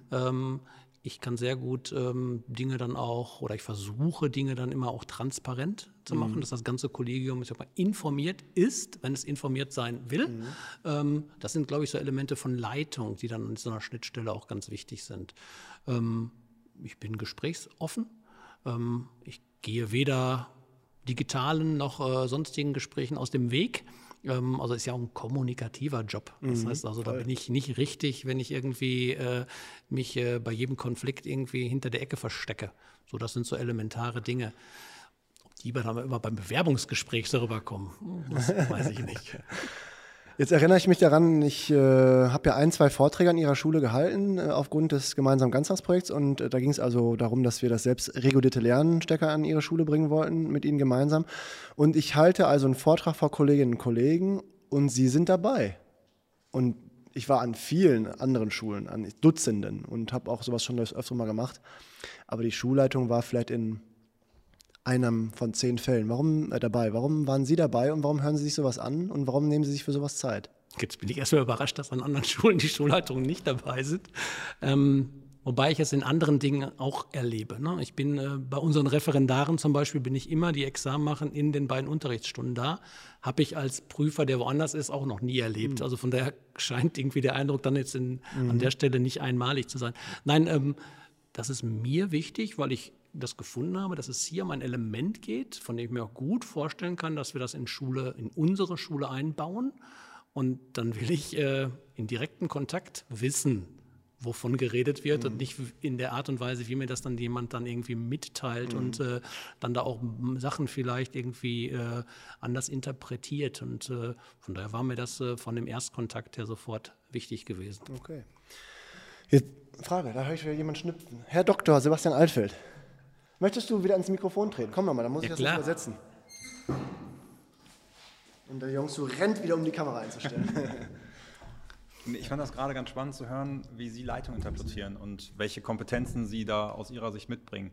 Mich würde dazu sehr interessieren, auch jetzt gerade, wie Sie beschrieben haben, ähm, dass Sie da, wie Sie Ihre Stelle auch interpretieren und sagen, okay, mir ist das wichtig, also muss ich da sein.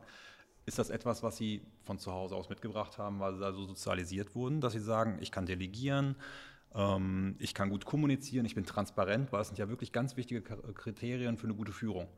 Ähm, oder haben Sie sich da weitergebildet, selbstständig weitergebildet oder haben Sie dann ein Angebot genutzt? Also das würde mich total interessieren, wo Sie diese Kompetenzen mitbringen, ähm, weil ich glaube, dass für viele Leitungsstellen im öffentlichen Dienst vielleicht ganz hilfreich wäre, das zu erfahren.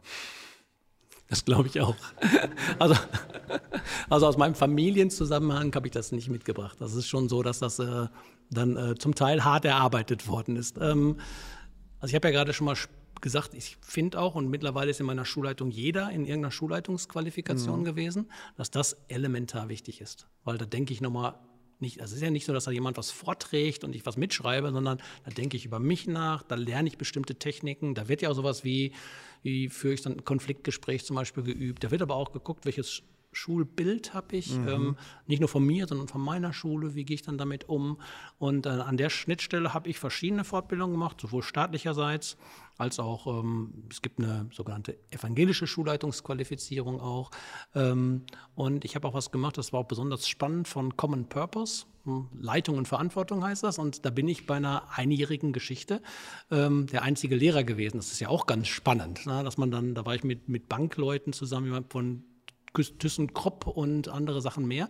Und es ging um das Oberthema Leitung und Verantwortung. Und das wurde dann runtergebrochen auf die einzelnen Teilbereiche. Und ähm, wenn man da mit einem offenen Ohr hingeht, ist es schon so, dass man dann Sachen mitnimmt und guckt, was kann ich für mein eigenes System dann nutzen. Mhm. Und ähm, ich glaube, das sind dann so Dinge, wo man schauen muss, was ist einem wichtig. Da kümmere ich mich verstärkt drum. Auch nicht immer, sondern es kann dann sein, dass das dann jemand jetzt macht und dann da begleitet. Aber ich weiß dauerhaft von geredet wird. Mhm. Ich habe als stellvertretender Schulleiter auch die ersten zwei Jahre die Statistik gemacht, um zu sehen, wie geht das und wie läuft das ab.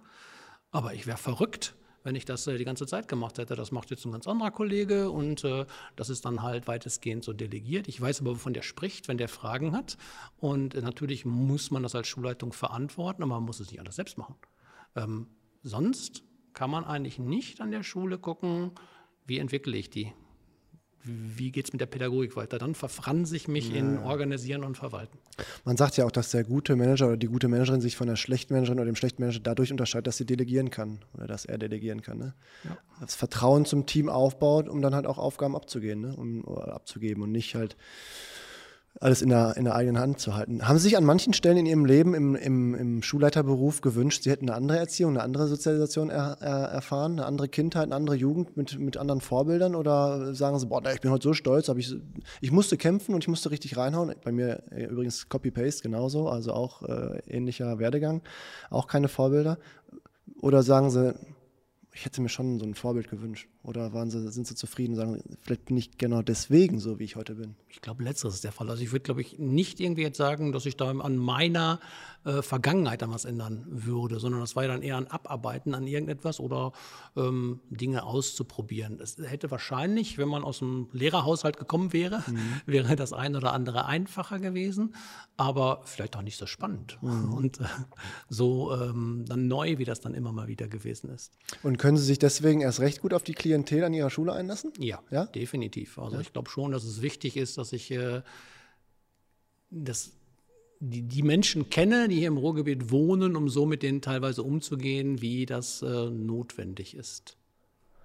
Und, und, würden Sie dann auch sagen, weil das scheint jetzt in dem Gespräch, kommt mir so vor, als wäre das wirklich eine super Passung zwischen Ihnen und Ihrem Job. Ist das Ihr Traumjob? Würden Sie sagen, ist genau das Richtige für Sie? Oder müssen Sie nach zehn Jahren Schulleitung sagen, ja, ich kann das gut und ich habe es mir auch gut beigebracht und Sie haben sich gut fortgebildet, wo auch immer. Ich war ja auch bei Common Purpose, habe da vorgetragen und dann wurde mir erzählt, dass Sie dort gewesen sind. Dann sage ich so, siehst du, das ist es, ich brauche den hier in dieser Show, weil das ist ja schon innovativ, wenn da eine Lehrkraft äh, oder eine Schulleitung halt in, bei so einer äh, Veranstaltung mitmacht. Ähm, ich habe selbst den Faden verloren. Traumjob Schulleitung? Ja oder Traumjob, das war, der, ja? war die Frage eigentlich. Ähm, ja, ich glaube, die Antwort ist relativ einfach. Ja. Also ich äh, fühle mich da wohl, bin ich, wo ich bin an der Stelle. Ähm, bei der Frage, irgendwie mache ich noch was anderes, muss man ja auch für sich selbst klar haben, irgendwie, ähm, was ich ähm, nie gutheißen kann, ist, dass irgendjemand dann immer weiter die Karriereleiter hochkommt, äh, um dann da zu landen, wo er eigentlich den Job nicht mehr kann. Ähm, und äh, ich wusste, diesen Job als Schulleiter kann ich gut. Das ist meine Eigeneinschätzung, das kriege ich aber auch gespiegelt. Man wäre ja verrückt, wenn man nicht irgendwie Menschen hätte, die einem das spiegelten. Ähm, aber ich wollte nie in einer Situation sein, wo ich das Gefühl hätte, oh, na, da hat er irgendwie einen Schritt getan, ja. der sich besser anders überlegt hätte. Ja, deswegen wollte ich kein Professor werden. Zu spät. Ja, machen wir mal hier nicht Dystopie, sondern Utopie. Wie sähe die Schule, wie sähe Ihre Schule aus, wenn Sie sich die jetzt so richtig schön basteln und bauen können? Okay. Was, was, an welchen zwei, drei Schrauben würden Sie schrauben? Ich meine, Sie haben schon eine besondere Schule und sind bestimmt auch an, größtenteils zufrieden, aber Sie können jetzt wirklich mal richtig basteln. Sie haben Feenstaub in der Tasche und alles. Sie können richtig zaubern. Was machen Sie? Also ich tue dann so, dass der Spruch nicht stimmt. Ne? Wer glaubt, dass ein Schulleiter die Schule leitet, der glaubt, dass Zitronenfalter Zitronen falten. Ähm, also ich kann das jetzt. Ne? Ja, okay. Dann ähm, wünsche ich mir eine Schule, ja, die, wo es eine gelingende Heterogenität im gemeinsamen Lernen dann noch gibt. Mm, ich wünsche mir eine Schule, wo Menschen gerne hinkommen und damit meine ich Schülerinnen und Schüler und auch die Lehrerinnen und Lehrer. Mhm. Ähm, ich würde mir auch ähm, deutlich weniger Restriktion wünschen ähm, vom Land oder von der Bezirksregierung. Ich äh, würde gut leben können damit, dass es quasi ähm, Angaben gibt, was müssen die Schüler bis zu einem bestimmten Zeitpunkt gelernt haben, um bestimmte Niveaus zu erreichen. Ich brauche keine Noten in dieser Schule. Ähm, ich äh, würde, glaube ich, noch mehr versuchen, Dinge ja, fächerübergreifend oder offener zu machen, weil ich glaube letztendlich, dass dann auch die Fächer davon gewinnen, mhm. ähm, dass man Naturwissenschaften dann wirklich auch mit Gesellschaftswissenschaften zusammenbringt. Ähm, ja, ich würde wahrscheinlich auch äh, versuchen, Zeiten zu individualisieren. Es gibt ja ein striktes Korsett. Man, gut, man kann das nach vorne oder nach hinten schieben, mhm. aber eigentlich ist Schule von 8 bis 16 Uhr jetzt mhm. als Ganztagsschule mal von 7.30 Uhr bis 15.30 Uhr, mhm. je nachdem. Aber das heißt ja noch lange nicht, dass in jedem Jahr dann das Jahrgang der Schüler, das dann immer gleich sein muss. Das könnte individualisierter sein. Ich würde mir auch mehr Projekte und andere Dinge mhm. wünschen. Also ich meine, wir wissen ja, dass in Jahrgang sieben oder acht, äh, wenn die Schülerinnen und Schüler ganz normal zur Schule gehen, irgendwie ähm, das, was sie im Laufe des Schuljahres gelernt haben, relativ überschaubar ist. Also von daher kann man da ja auch versuchen, anders dann zu arbeiten. Ja, das sind so Dinge. Also, sondern auch so eine Schule, die mehr so ein Miteinander ist mhm. und äh, wo man, wo es auch gelingt, tatsächlich, ähm, und da würde ich sagen, sind wir auch entwicklungsfähig, noch verstärkt Eltern, Großeltern mit einzubinden. Ja. Ähm, ist übrigens was gewesen, was ich dann an dieser Realschule hier in Herten erlebt habe, dass die dann mhm, den ganzen Ganztag damit äh, viel, ja. beschritten ja. haben. Und da wären wir sicherlich ausbaufähig in diesen Bereichen. Jetzt haben Sie gerade davon gesprochen, ähm, Sie würden sich wünschen, dass Heterogenität gelebt wird oder dass ähm, das wertgeschätzt wird und gut funktioniert, ja, äh, wie würde das funktionieren können? Also was, was sagen Sie? Äh, Sie haben ja vorhin auch von Gymnasien und Homogenität gesprochen. Wenn Sie übrigens an einem Gymnasium sind, dann sagen die Lehrkräfte dort auch, haben wir eine Heterogenität hier äh, und das wird immer schlimmer. Um, aber jetzt sind Sie an der Gesamtschule und Sie würden sich also wünschen, dass mit Heterogenität anders umgegangen wird. Wie? Was, was würden sich, wie, wie können Sie sich das vorstellen, dass es klappt? Ja, ich würde erstmal denken. Alles eine Frage der Einstellung? Bitte? Alles eine Frage der Einstellung oder brauchen wir Techniken? Oh, ich nehme mal erstmal den Gymnasiallehrer von gerade. Dem würde ich äh, so ein Jahr Praktikum an einer anderen Schule mal äh, wünschen, damit er mal guckt, wovon er spricht, wenn er von seiner Schule redet. Mhm. Klammer auf, aber zum Teil natürlich auch unseren Kollegen dann halt, ähm, also Kolleginnen und Kollegen, die bei uns im System geblieben sind, mhm. Referendariat und mhm. dann da in der Schule geblieben sind, die kennen ja dann auch nichts anderes. Den täte es ja. auch mal ganz gut, irgendwo woanders zu sein. Äh, das ist aber so eine grundsätzliche mhm. ähm, Angelegenheit. Ähm, jetzt müssen wir noch mal helfen mit der Frage. Wie, wie kriegen wir ähm, den Umgang mit Heterogenität so hin, wie Sie sich das gewünscht haben? Ah, okay. Hm, ich glaube, dann müssten wir noch mal drauf gucken auf das, was Sie zwischendurch mal gefragt hatten. Wie sieht es aus mit der Arbeitszeit der Kolleginnen und Kollegen, der Arbeitsbelastung? Inwiefern ist es so, dass ähm, Dinge, die dann halt ähm, an Schulen mit hoher Heterogenität geleistet werden, dass die anders dann auch noch behandelt werden. Also dass man auch Ungleiches ungleich behandelt, mhm. äh, indem man dann tatsächlich sagt, okay, da gibt es dann Möglichkeit von Doppelbesetzung, da gibt es dann dementsprechend ähm, zusätzlich ähm, Schulsozialarbeit an der Schule. Ähm, ich glaube, durch diese Man- and Woman-Power, dass man da tatsächlich auch deutlich weiterkommt, mhm. weil das erlebe ich schon, dass bei uns es einen extrem guten Austausch gibt, wenn man im Tandem irgendwo ist, wenn man dann Leute hat, mhm. mit denen man dann über die Schülerin, den Schüler reden kann, über das Gelingen von Unterricht dann sprechen kann, ähm, dann ist das äh, Lehrerdasein nicht mehr eines, wo ich die Tür hinter mir schließe und dann kümmert sich äh, nach der, der Endung der Probezeit äh, die hm. nächsten 35 Jahre keiner mehr darum, was da hinter der Tür passiert. ich verstehe.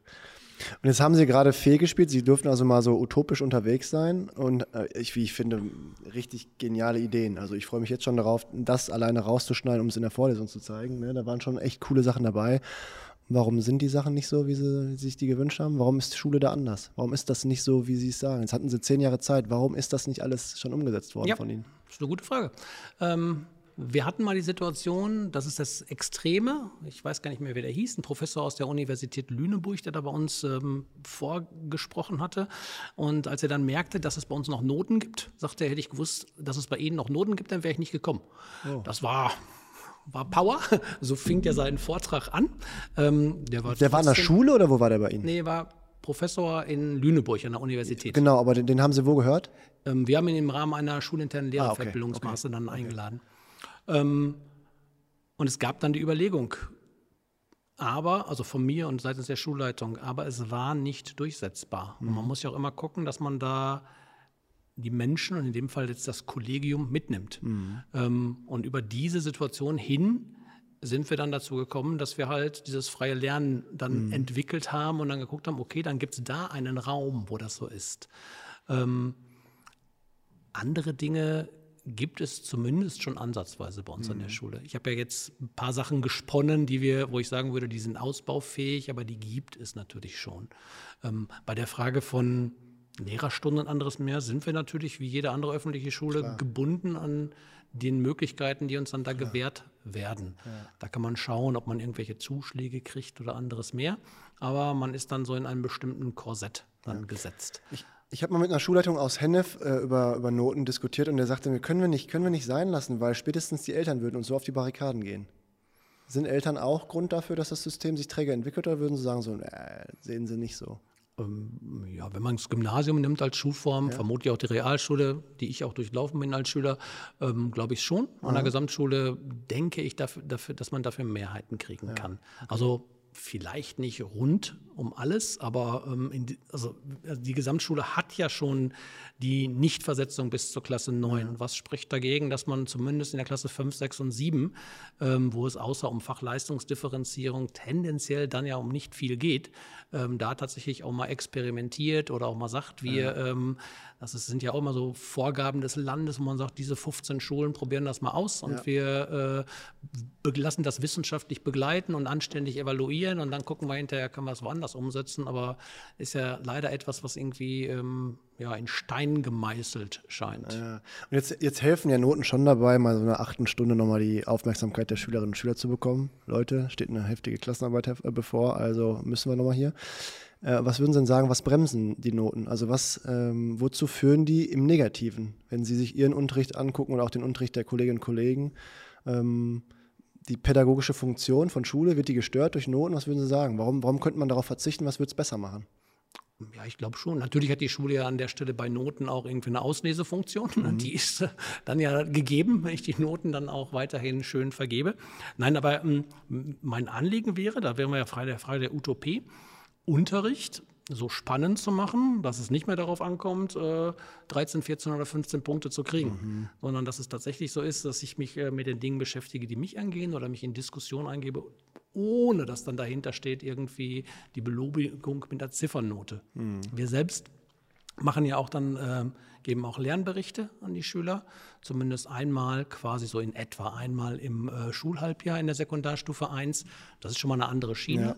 Und wir sind jetzt dabei zu gucken, dass es so Lernentwicklungsgespräche gibt, die es ja auch an anderen Schulen gibt, äh, und probieren jetzt das dann letztendlich aus, äh, um das mindestens zu begleiten.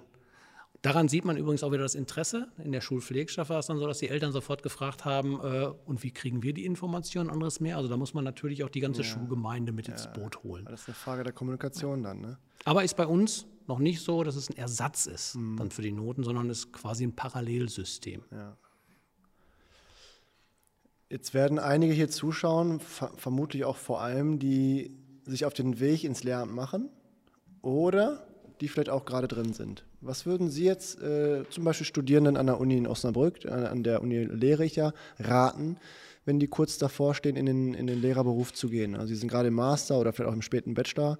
Sie als Schulleitung, was würden Sie denen raten? Die stecken noch im Studium und sind auf dem Weg in Richtung Schule. Was würden Sie denen raten? Was, was sollten die machen?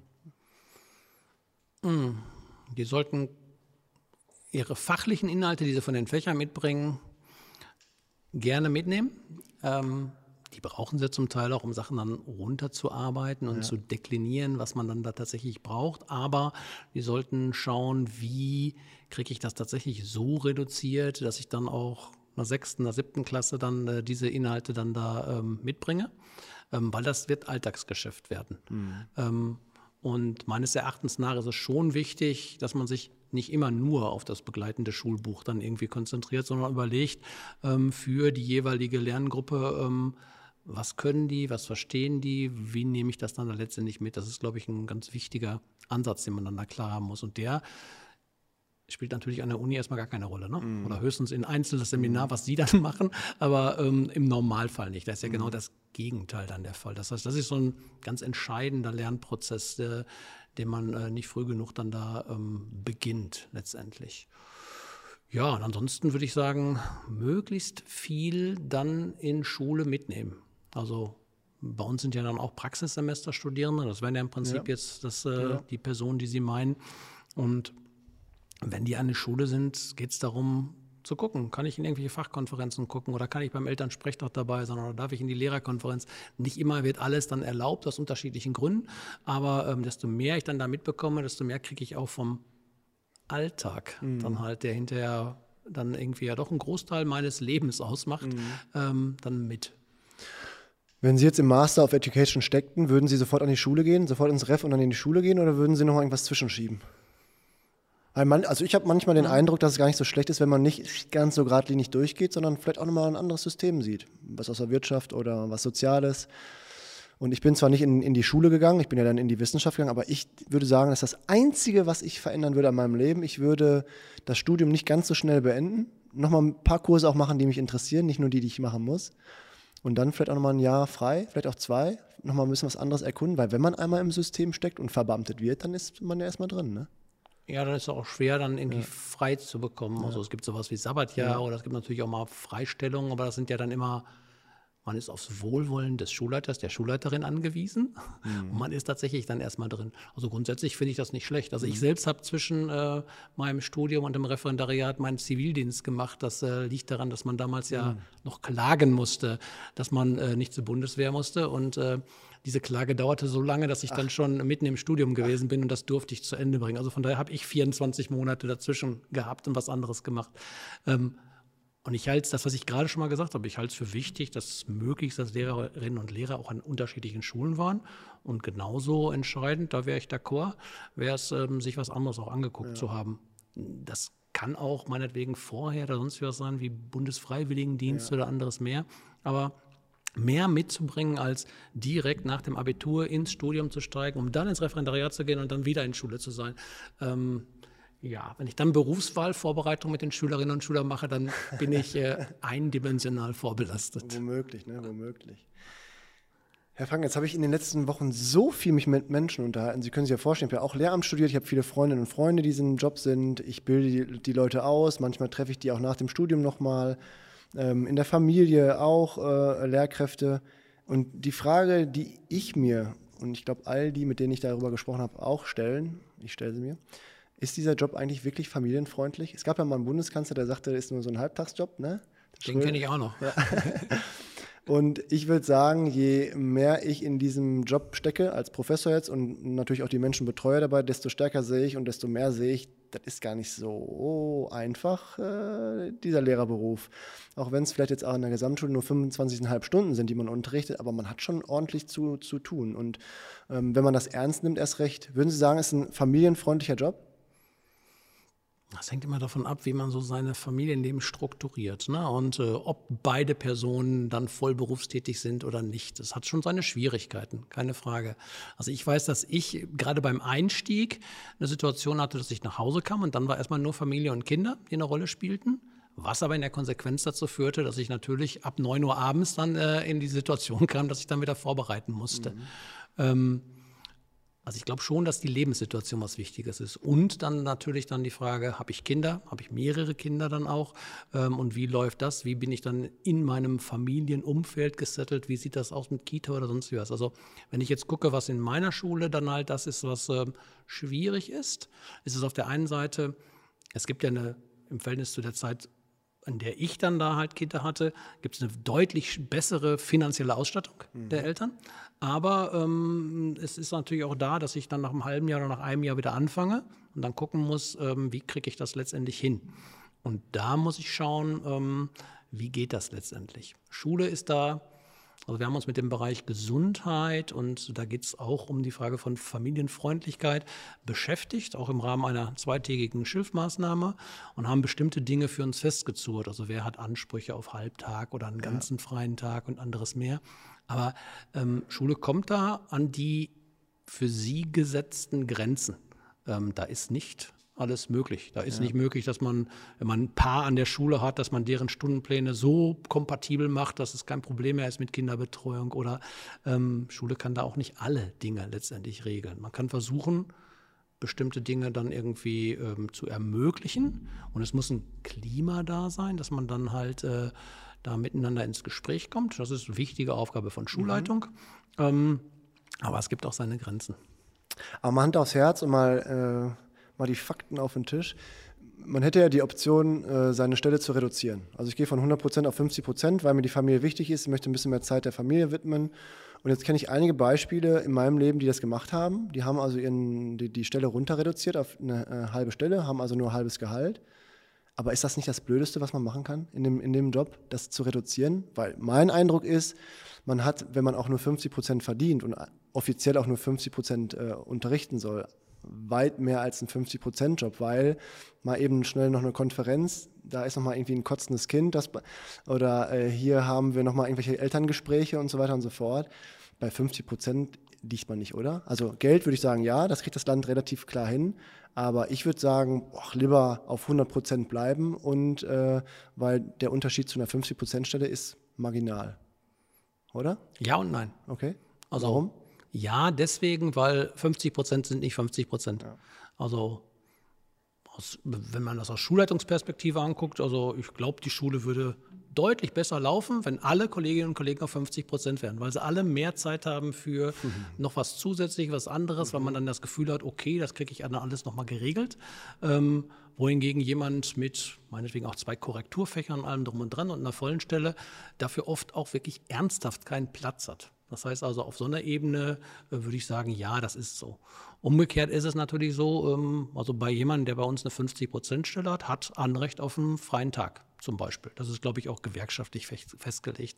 Oder es gibt andere Dinge, die dann da beispielen. Ähm, also, dass ich bei Konferenzen nur teilweise dann da mhm. sein möchte und muss. Ähm, da ist natürlich, wir haben das angesprochen, ne, die meisten Lehrerinnen und Lehrer werden verbeamtet. Das, rententechnisch ist das natürlich überhaupt kein Problem, zu sagen, ich bin im Anfang meiner Berufslaufbahn auf einer halben Stelle. Entscheidend ist ja eher, was ich hinterher mache. Mm. Das ist ja ein Privileg, was mm. so gut wie niemand anderes in irgendwelchen Berufen mm. hat. Ähm, und ähm, vor die Frage gestellt, sollen, soll ein Paar, was zusammenlebt und kleine Kinder hat, dann beide zu 100 Prozent denn die Stelle machen. Da würde ich immer sagen, überlegt euch das gut mhm. und guckt, wer das familiär untereinander geregelt kriegt. Ähm, mit dem erhobenen Zeigefinger, es müssen nicht immer nur die Frauen zu Hause bleiben, mhm. es können auch mal die Männer sein. Mhm. Ach ja, spannend. Kann man lange darüber diskutieren. Ne? Ich habe ein, ein Beispiel in meinem, äh, in meinem Umfeld, da ist die, äh, die Frau Professorin und der Mann ist Lehrkraft an einer Gesamtschule. Der Mann hat um 50 Prozent reduziert aber die kriegen es trotzdem nicht hin, weil eben das Problem ist, dass er nicht den freien Tag hat. Er ist trotzdem äh, so eingespannt, dass er jeden Tag da sein muss. Und letztendlich äh, kommt es den beiden nicht so vor, als hätten sie 50 Prozent mehr Zeit, ne, um mhm. sich um alles zu kümmern. Also von daher, deswegen, daher kam die Frage. Andere Frage. Ich sehe jetzt momentan viele junge Lehrkräfte. Ähm, wir unterhalten uns auch viel mit Sebastian darüber, äh, über das Referendariat und generell äh, über den Start auch in diesen Job ich beobachte viele junge Lehrkräfte, die in den Job starten und vielleicht auch die eine oder andere innovative Idee mitnehmen, äh, entweder aus Veranstaltungen von mir, von uns an der Uni generell, von anderen Dozierenden oder auch, auch aus unserem Umfeld oder aus unseren Gesprächen. Und wenn die versuchen, in ihren jungen Jahren ein bisschen was davon umzusetzen, merkt man, die kommen schon ganz schön ins Schleudern. Äh, Berufseinsteiger wollen ein bisschen was Innovatives versuchen. Nicht jetzt, dass sie irgendwie Probleme im Kollegium bekommen, das gar nicht mal so sehr, aber es ist ultra zeitintensiv und kaum machbar. Und da würde ich sagen, zeigt sich wieder ein bisschen dieses, diese Trägheit des Systems. Und die jungen Lehrkräfte drehen richtig am Rad, sind also wirklich drüber und äh, kurz vor ausgebrannt. Liegt es am System, an Schule oder liegt es an den Leuten, äh, die das versuchen umzusetzen, zu machen? Und da würden Sie sagen, man kann als junge Lehrkraft schon auch was Innovatives versuchen, auch wenn man vielleicht in den ersten Jahren noch nicht den ganzen Unterricht fertig hat, den man dann einigermaßen reproduzieren kann in den Jahren danach? Oder liegt es am System und es geht vielleicht gar nicht so richtig gut? Also ich würde mir wünschen, dass das auf jeden Fall geht. Ähm, weil natürlich gut, sind das diese äh, Personen, die dann halt neue Trends aus der Universität mitbringen, die möglicherweise auch irgendwie in der Zeit vorher mehr Zeit gehabt hatten, um die eine oder andere Fortbildung oder Idee dann aufzugreifen. Und trotzdem ist es so, ähm, im Referendariat habe ich sieben Unterrichtsstunden, bei einer vollen Stelle habe ich plötzlich 25. Und ich habe noch das Ganze, habe ich ja, ja, schon mal erwähnt, organisieren, verwalten und ähnliches mehr mit dann dabei. Also das ist schon eine harte Umstellung. Mm, und ich glaube, es ist wichtig, dass an Schule ähm, und da hilft sicherlich auch die Frage der Digitalisierung, dass es klar ist, da muss nicht jede Klassenarbeit neu erfunden werden oder jede Unterrichtseinheit. Da arbeite ich im Team, da arbeite ich in den Fachkonferenzen mit anderen zusammen, da gibt es Jahrgangsteams, da gibt es dann auch Leute, da gibt es jemanden, der einen parallelen Leistungskurs hat und der mich da mal mitzieht und ich nehme jemand anderen woanders mit. Das hat ja auch immer so ein Geben und Nehmen in solch einem System. Und das sind so Dinge, die kann man in Schule tatsächlich strukturell auch mhm. schaffen. Ähm, die gibt es bei uns. Wir haben Jahrgangsteams, wir haben, also in Mathematik wird nicht eine Klassenarbeit in der ganzen Schule nicht parallel gestellt. Mhm. Also alles von fünf bis äh, zur Oberstufe wird parallel gesetzt, ähm, was in der Konsequenz heißt. Man muss ähm, viel kommunizieren. Ja, man muss mhm. viel kommunizieren, aber ich brauche nur eine Arbeit dann in einem mhm. Jahrgang pro Jahrgang zu machen, weil die anderen übernehmen meine parallel gesetzten mhm. Kolleginnen und Kollegen. Ist sicherlich ein Fach, wo das eher mhm. funktioniert als ich sag mal, Deutsch, wo jeder seine eigene Lieblingslektüre hat. Mhm. Aber auch da geht das natürlich, dass man das dann, dann macht. Und das sind sicherlich deutlich entlastende Faktoren. Mhm. Und was ja auch recht belastend ist, gerade am Anfang, ist halt eben, wie Sie sagten, auch schon Vorbereitung auch auf Unterricht. Jetzt nicht nur Klausuren bauen äh, oder Klassenarbeiten bauen, sondern auch die Vorbereitung auf Unterricht. Und wenn ich was Innovatives reinbringe und versuche, dann brauche ich ein bisschen mehr Zeit. Ich muss auch kommunizieren. Ich muss ja irgendwie auch das Kollegium vielleicht an der einen oder anderen Stelle ein bisschen motivieren und die mitnehmen. Und was dann ja schon mal auf der Strecke bleiben könnte, wäre so Unterrichtsvorbereitung. Wie viel müssen Sie gerade noch unterrichten oder dürfen Sie unterrichten? Wie viele Stunden? Hm, ich habe jetzt momentan einen 13er-Kurs. Ich habe, bin im freien Lernen drin, ganz mhm. bewusst im Jahrgang 8. Ähm, und ich habe noch ähm, eine einzelne Stunde in, in, Religion. Das ist alles. Also fünf Stunden, a 60 Minuten. Mhm. Das ist so mein Deputat. Bereiten Sie Ihren Unterricht noch vor? Äh, bei den Sachen, die ich jetzt gerade mache, ne. Nee? Nö. Das ist ganz einfach beim freien Lernen. Das läuft Klar. und da bin ich sozusagen mit dabei, gerade zu lernen, wie die das dann da machen. In der 13 habe ich jetzt keinen Kurs, der Leistungskurs oder Grundkurs ist, sondern nur so einen sogenannten Zusatzkurs, ja. äh, den ich erwischt habe. Da machen wir jetzt gerade alles rings um die Bundestagswahlen. Ja. Mal ernsthaft, das muss ich nicht. Bringen Sie Zeitung mit und. Genau, da muss ich nicht groß. ja, die Schüler bereiten das ja. vor. Ähm, aber ähm, ich habe auch äh, zuletzt ein das sind ja so Privilegien von Schulleitungen. Ich habe ja relativ viele Lücken in meinem Stundenplan und da ist eine Kollegin für längere Zeit ausgefallen, die dann halt zur Kur muss, dann auch was mehr. Da habe ich auch fünf Monate ihren Leistungskurs übernommen. Das ist dann nochmal eine andere Belastung okay. mit allem drum und dran. Ähm, das hat aber, jetzt nehme ich mal Schulleitung weg, man muss natürlich auch gucken bei den neuen Kolleginnen und Kollegen, welche Fächer die haben. Und als Schule muss man ein System schaffen, aus meiner Sicht, was nicht dazu führt, dass Personen mit zwei Korrekturfächern auch äh, fünf, sechs oder sieben Korrekturen haben. Mhm. Das ist bei uns nicht so. Das Maximum sind vier. Mhm. Und das hängt natürlich damit zusammen, dass wir dann versuchen, so ein System zu schaffen, mhm. wo man auch als Förderunterricht macht oder wo man im Ganztag auch mal eingesetzt ist, ein anderes mehr. Weil ähm, das ist was, äh, was natürlich dann auch nochmal, das schlägt ganz klar ins Familienleben hinein. Mhm. Das ist ganz klar ein hoher belastender Faktor. Ähm, und da hilft nicht zu sagen, ne, Vorsicht mhm. bei der Studienwahl. Ähm, da muss man auch gucken, wie man dann diese Menschen auch äh, 35 Jahre lang weiterhin für das System fit hält und dann da auch irgendwie Möglichkeiten schafft, für die dann da auch tatsächlich äh, im Schulalltag dann dabei sind. Ja, das ist spannend und da würde ich mich am liebsten mit Ihnen noch stundenlang drüber unterhalten, aber ich werde eine andere Frage jetzt stellen. Ich bin bereit. Aber wir kommen ich. ja bald auch nochmal vorbei und dann reden wir da vielleicht auch nochmal drüber. Jetzt sagen Sie, Leute fit halten, vielleicht auch für die nächsten 30, 35 Jahre. Apropos fit halten, Corona liegt nicht hinter uns. Sie haben immer noch, spüren ja immer noch in der Schule, dass Corona da ist, Masken tragen und so weiter und so fort. Oder jetzt auch vorhin das Beispiel von Ihnen mit der Klassenfahrt, äh, die die ganze Schule antreten wird. Würden Sie sagen, so Corona und Homeschooling äh, gemeistert oder Armutszeugnis und überfordert? Ja, ich, ich glaube, die Katastrophe ist es gewesen, dass die ein, der eine Teil an der Schule war und der andere Teil dann äh, zu Hause, weil das kriegt keiner ernsthaft gestemmt. Ähm, Kolleginnen und Kollegen meinen Sie? Oder ja, ja, genau. Ja. Aber auch die Schülerinnen und Schüler, ja. das war, äh, das, ob es ein tageweiser oder wochenweiser Wechsel ist, also alle diese hybriden Formen sind wirklich schwierig. Ich glaube, dass ähm, wir haben eine sehr, sehr schwere Phase gehabt und mit wir meine ich jetzt nicht nur meine Schule, sondern alle in der Zeit halt äh, zwischen März und Sommerferien ähm, im letzten Jahr, weil im Prinzip nichts vorbereitet gewesen ist. Ja. Also da waren die wenigsten Schulen ausgestattet, es gab keine Lernplattformen, es gab keine Routinen und anderes mehr. Und wir haben dann für uns äh, im Prinzip genutzt, was wir da machen wollen nach dieser Zeit, also im letzten Schuljahr, und haben natürlich als Ersatzschule eine Möglichkeit, ähm, einen Weg zu gehen, der uns gepasst hat. Also wir haben überlegt, was sind unsere Wege.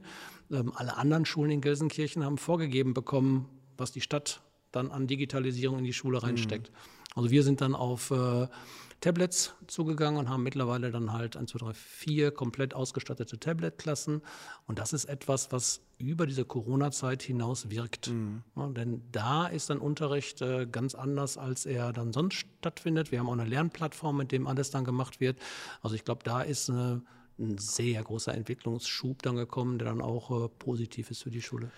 Welche Ihrer Eigenschaften oder Ihrer Stärken musste denn in dieser Zeit als also auf einmal alle Gewohnheiten so hin waren, am stärksten wirken, damit Schule weiter funktioniert? Transparenz. Dann, ja? Ganz wichtig, ja, weil also es gab ja im täglichen Wechsel irgendwelche ministeriellen mhm. Erlasse und Veränderungen, mit denen an Schule vorher kein Mensch was zu tun mhm. gehabt hatte. Das heißt, es musste dann geguckt werden, was heißt das ganz konkret für uns und das dann für die Kolleginnen und Kollegen, fürs Sekretariat, für die Eltern und anderes mehr. Und da ist äh, ähm, es wichtig gewesen, da diesen kommunikativen Kanal dann letztendlich zu haben. Okay. Ich, mir ist vorhin noch eine Frage eingefallen, die ich irgendwie ganz witzig finde. Wenn, wenn Sie heute eine Fortbildung für alle Lehrkräfte in Deutschland auswählen könnten, zu welchem Thema würden Sie die aussuchen? Für alle Lehrkräfte in ganz Deutschland. Das ist immer schwierig. Wahrscheinlich würde ich auf das gehen, was jetzt tendenziell wirklich überall dann noch Thema ist. Also welche Möglichkeiten gibt es von Individualisierung im Rahmen von digitalem Lernen? Mhm.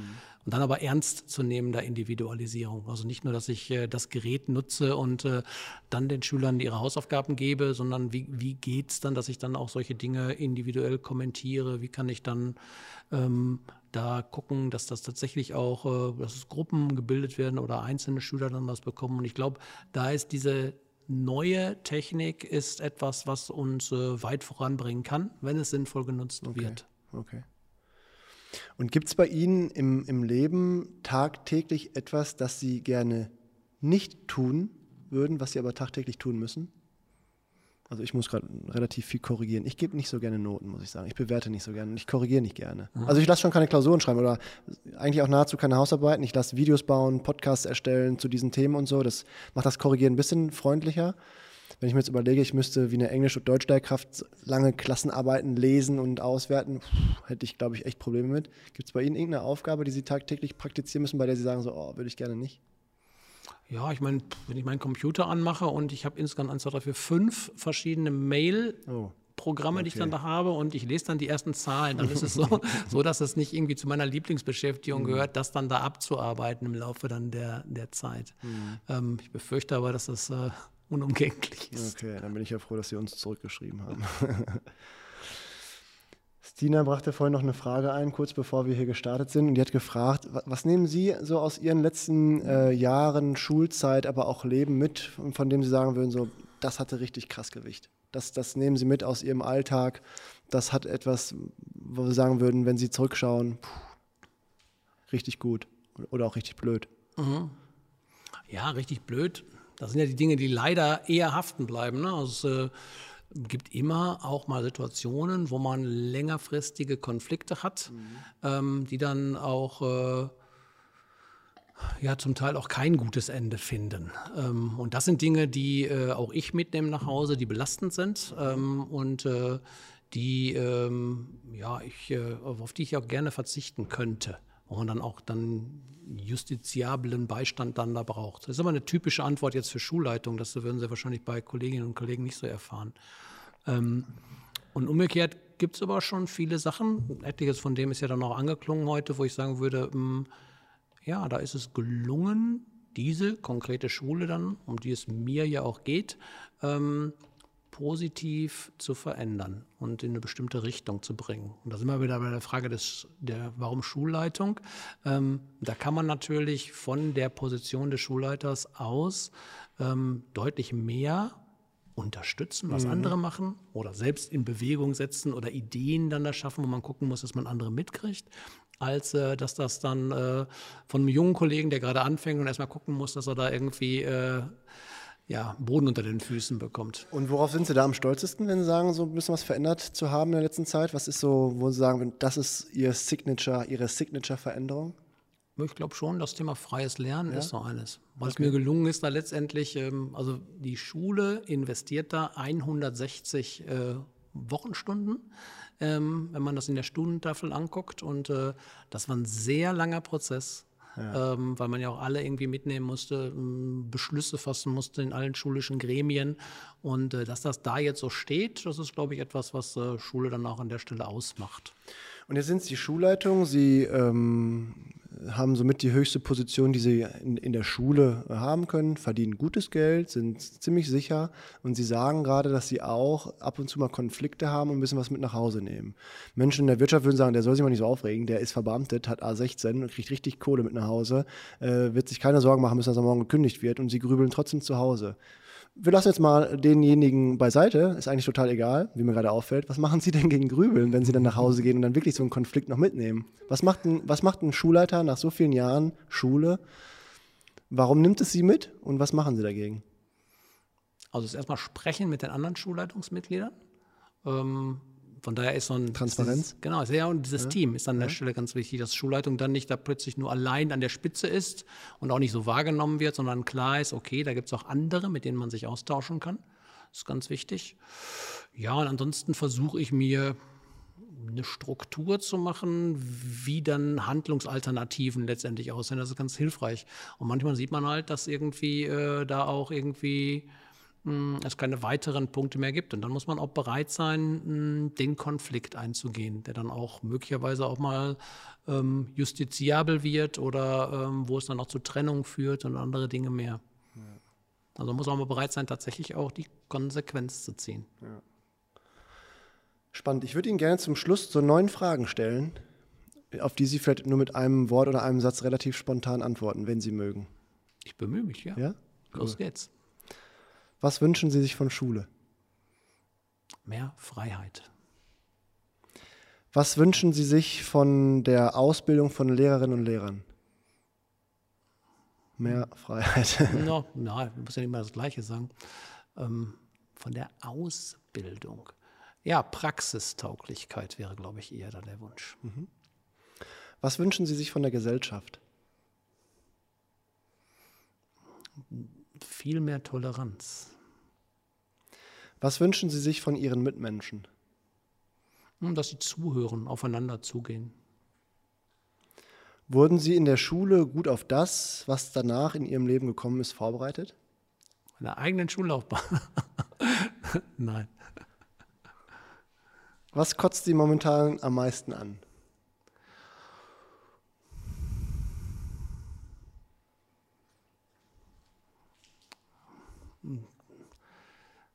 Mich am meisten ankotzt, ist in der, auf, in der politischen Diskussion, wir befinden uns ja gerade kurz vor den Bundestagswahlen, mh, hm, selten jemand seine Fehler zugibt.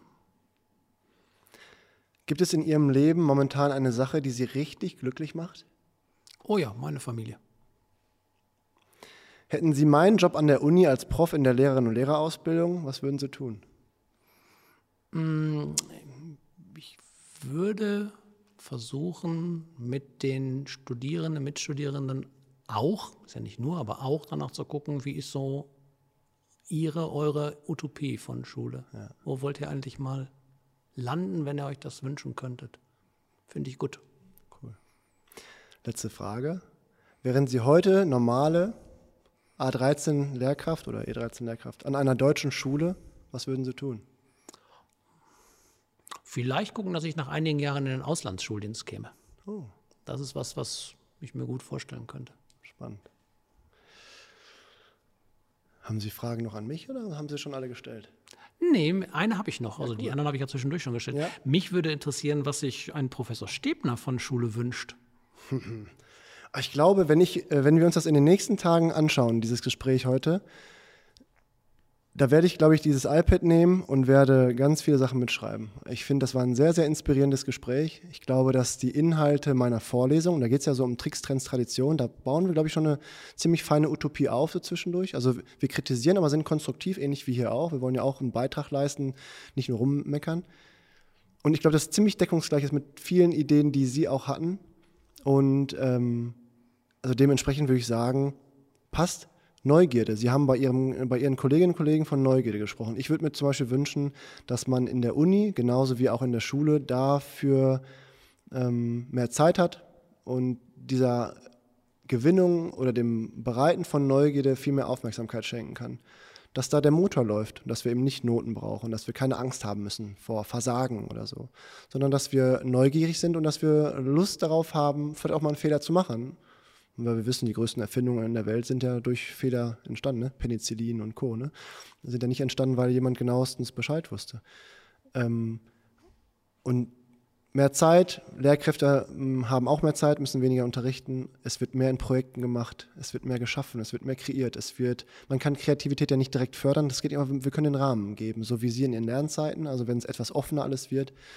Sowas würde ich mir wünschen. Und dann sich viel mit Kommunikation beschäftigen weil ich mir ganz, ganz sicher bin, dass wir mit der einen oder anderen, mit dem einen oder anderen Trick in der Kommunikation ein wesentlich schöneres Leben bereiten können gegenseitig, weil wir so viele kleine und blöde Fehler machen, wenn wir tagtäglich miteinander kommunizieren, die wir meistens gar nicht wahrnehmen. Und dafür auch ein Bewusstsein zu schaffen und dann so ein wohliges, heterogenes Miteinander zu, zu schaffen, das wäre, glaube ich, ein Traum. Und ich bin mir sicher, dass es geht. Denn wenn Sie die Ideen haben, ja, warum machen wir es denn dann nicht eigentlich einfach? Ne? Also wir müssen ja irgendwie mal zusehen, vielleicht auch wir beide, dass wir das System da so ein bisschen hinknicken, weil die Ideen sind ja da. Manche Schulen schaffen es, manche Bundesländer schaffen es, manche Länder schaffen es. Das wäre schon schön, wenn wir ein bisschen in diese Richtung kämen. Und ich meine, da ist ja Ihre Schule und auch Ihre, Ihre Vita, Ihre eigene Vita jetzt von Ihnen und auch Ihre Ideen sind doch prädestiniert eigentlich dafür umgesetzt zu werden. Und klar braucht man an der einen oder anderen Stelle Geld und Ihre Schule hat vielleicht auch nochmal andere Möglichkeiten als andere Schulen, mag ja auch sein. Aber im Großen und Ganzen ist, glaube ich, vornehmlich eine Frage der Einstellung. Und ich glaube auch, zum Beispiel, wenn wir über das selbstregulierte Lernen sprechen, klar brauchen Sie Unterrichtsmaterial. Und man braucht auch vielleicht die eine oder andere Idee von einer Lernstrategie. Aber vor allem brauche ich eine Einstellung dazu. Dann kann ich schon alleine und, und ein kleines bisschen Grundlagen wissen, dann kann ich schon alleine durch die Fragestellung, die ich Ihnen gebe oder den Schülerinnen und Schülern, schon etwas aktivieren und schon ganz anders auf die Leute zugehen, Lernen in, in Gang setzen. Und dann geht es nicht so sehr ums Lernen von Fachwissen oder fachspezifischen Dingen, die ich eher kritisieren würde. Ich würde sagen, wir sollten fachunspezifischer werden, wie Sie auch sagen, Fachgrenzen auflösen, in Projekten denken und zusehen, dass wir Inhalte suchen, auf die die Kinder so richtig Lust haben. Und dann entsteht Neugierde automatisch, ne, oder? Und das ist in Uni möglich oder das, was Sie sich vorstellen, dann eher in Projekten zu arbeiten? Oder ist es auch denkbar, irgendwie so Settings zu schaffen, die dann so selbstreguliertes Lernen auch ermöglichen? Wir, also wir an der Uni, wir haben jedwede Freiheit. Mhm. Sie dürfen einem deutschen Professor, einer deutschen Professorin nicht sagen, was sie unterrichtet. Das ist ja qua Definition so. Äh, und deswegen. Schönes Curriculum. Schön. Ne? Und deswegen, ja, wir haben Vorgaben, in welchen Modulen wir aktiv sein sollen, aber auf darauf, achtet bei mir niemand darauf, mit welchen Methoden, mit welchen Sozialformen, spezifisch gesehen, welche Inhalte ich unterrichte. Mhm. Und ich habe alle Möglichkeiten. Natürlich kann ich Projekte organisieren. Ich kann die Leute in Gruppen arbeiten lassen. Ich kann die zu Hause alleine arbeiten lassen. Ich kann das auch, das auch individuell gestalten. Und die Möglichkeiten haben wir. Wir müssen äh, nur die Einstellung dazu haben und natürlich ein bisschen Handwerkszeug. Aber eine Uni hat generell die Möglichkeiten und hat ja auch nochmal andere technische Möglichkeiten mhm. als die meisten Schulen. Aber ich bin mir auch sicher, dass das bei Ihnen geht. Also wenn Sie jetzt sagen, Sie wünschen sich mehr Projekte, aber das kann man ja theoretisch auch überall machen. Das Problem nur in der, in, im System Schule, und das sehe ich halt, und deswegen bin ich auch Noten gegenüber so kritisch eingestellt, also dieser ganzen summativen Diagnostik, dass wir die ganzen individuellen Lernprozesse haben, aber am Ende kommt immer die Klausur oder die Klassenarbeit. Und da ja möglichst standardisiert. Und wenn am Ende denn wenn Sie sagen, in Mathe bei Ihnen zum Beispiel, haben Sie in den Jahrgangsteams die Klausuren, die erstellt werden. Das ist schön, dass dann eine Klausur für alle da ist. Aber dann kann der Unterricht schon nicht mehr ganz so individuell sein, weil wenn da das standardisierte Ding kommt und ich weiß das als Lernender, dann danke ich für die Freiheit, aber ich bin trotzdem vor allem daran interessiert, was kommt denn hinterher. Mhm, denn wenn, ich kann ja noch so individuell lernen und so toll werden, wenn ich hier versage, kann ich hinterher keine Medizin machen. So, und, und, und das sind so ein paar Sachen, äh, so ein paar Antinomien, wie auch immer, die müssen wir auflösen. Und das ist, glaube ich, schon möglich. Das ist schon möglich. Und dann da haben wir auch genug Freiheiten. Und wenn Sie die Ideen haben und ich auch, dann bin ich eigentlich auch recht optimistisch. Deswegen gibt es übrigens auch dieses Format, dass wir eben genau das rausspreaden. Und wenn Sie auch vorhin sagen, dass Sie voll davon profitieren von Best Practice, weiß ich auch, dass andere Schulen zuschauen. Und ich bin in zwei Wochen auch irgendwo in Niedersachsen äh, unterwegs. Und, und wenn man das rausträgt und vor allem auch an die Lehrkräfte der Zukunft, dann kann das hinhauen. Nichtsdestoweniger sehe ich bei vielen Lehrkräften, die versuchen, das umzusetzen, dass die nicht unbedingt scheitern, aber dass sie ziemlich schwitzen. Und, ähm, und dann haben wir das Problem, so würde ich sagen, ich weiß nicht, wie Sie sehen, ich sehe Schule als ein Problemfeld, was Feedback angeht. Also dass die Feedbackkultur nicht unbedingt die beste ist. Wenn ich also viel investiere und vielleicht auch individuell förder wie die Feuerwehr, ähm, wo ist die Wertschätzung? Also wo bekommt die Lehrkraft dafür was zurück? Ne? Also wann bekommt sie, abgesehen vom Feedback vielleicht der Schülerinnen und Schüler, was zurück. Und ich sage immer, wenn die Fünfklässlerinnen und Fünfklässler sagen, oh, Frau Schmitz, Sie sind unsere Lieblingslehrerin, ist das viel wert, das ist cool. Aber von oben mal Dank, in der Wirtschaft wird es wahrscheinlich Geld geben, irgendwie Provisionen und so, das gibt es bei uns im System noch nicht. Wenn das fehlt, dann könnte es natürlich auch problematisch werden, oder? Mhm. Weil Sie ja. können ja auch mit Ihrem, auch wenn Sie nur jetzt momentan fünf, sechs, sieben Stunden unterrichten, können Sie trotzdem nicht bei 120 Kolleginnen und Kollegen jede Woche im Unterricht sitzen und sagen, hey, super gemacht, Karl-Heinz. Ja, und momentan kann man sogar noch niemanden umarmen. Ja, Nein, aber das ist, also ich glaube, eine Lobkultur, das ist tendenziell sogar auch etwas, an dem ich arbeiten könnte, würde ich mal so sagen. Ähm, weil das ja dann, man muss immer gucken, was ist dann auch lächerlich an Lob und was ist dann auch angesagt und wie normal wird das dann letztlich in der Schule. Also das muss man gucken, wie das dann da direkt funktioniert letztendlich. Ne? Also so eine Feedback-Kultur in den Klassen, das würde ich sagen, haben wir so nach und nach initialisiert, aber angesprochen war ja jetzt eher, ja. Ähm, wie komme ich dann bei meinem Kollegium dann letztendlich an. Ja, prima. Und, wie war's? Ja, ich fühle mich gut. Ja? Bin irgendwie hoffentlich nicht schweißen lassen. Nö, gar nicht. Nimmt die Kamera ja auf, habe ich mir gedacht. Ja, nee, das sieht gut aus. Das sieht sehr professionell aus. Nein, hat Spaß gemacht. Ich glaube, ja? Prima, ich glaube, wir sind wieder fast genau bei einer Stunde 44 so ungefähr. Ne? Das ist so witzig, wir kommen immer genau auf diese Minute. Wir machen vielleicht noch ein kleines Intro. Jetzt direkt, Jongsu, oder wir machen es? Einmal ganz kurz vielleicht, einfach, äh, auch wenn wir es vielleicht nicht brauchen, weil wir eigentlich ja diesmal in, mit, direkt mit Inhalt starten wollen, aber wir können ja mal zumindest machen, falls wir es irgendwie brauchen. Heute zu Gast Wildes System Volker Franken, Schulleiter der Evangelischen Gesamtschule in Gelsenkirchen-Bismarck. Ich würde sagen, ein sehr, sehr innovativer Schulleiter. Geniale Ideen. Warum, er auch, warum auch er sie nicht alle umgesetzt bekommt, äh, seht ihr in diesem Video. Das Gespräch hat mega Spaß gemacht. Reinschauen, weitermachen, zugucken, weiterempfehlen, auf Daumen hoch, Abo klicken, alles machen. Abfahrt. Danke, dass Sie da waren. Gerne.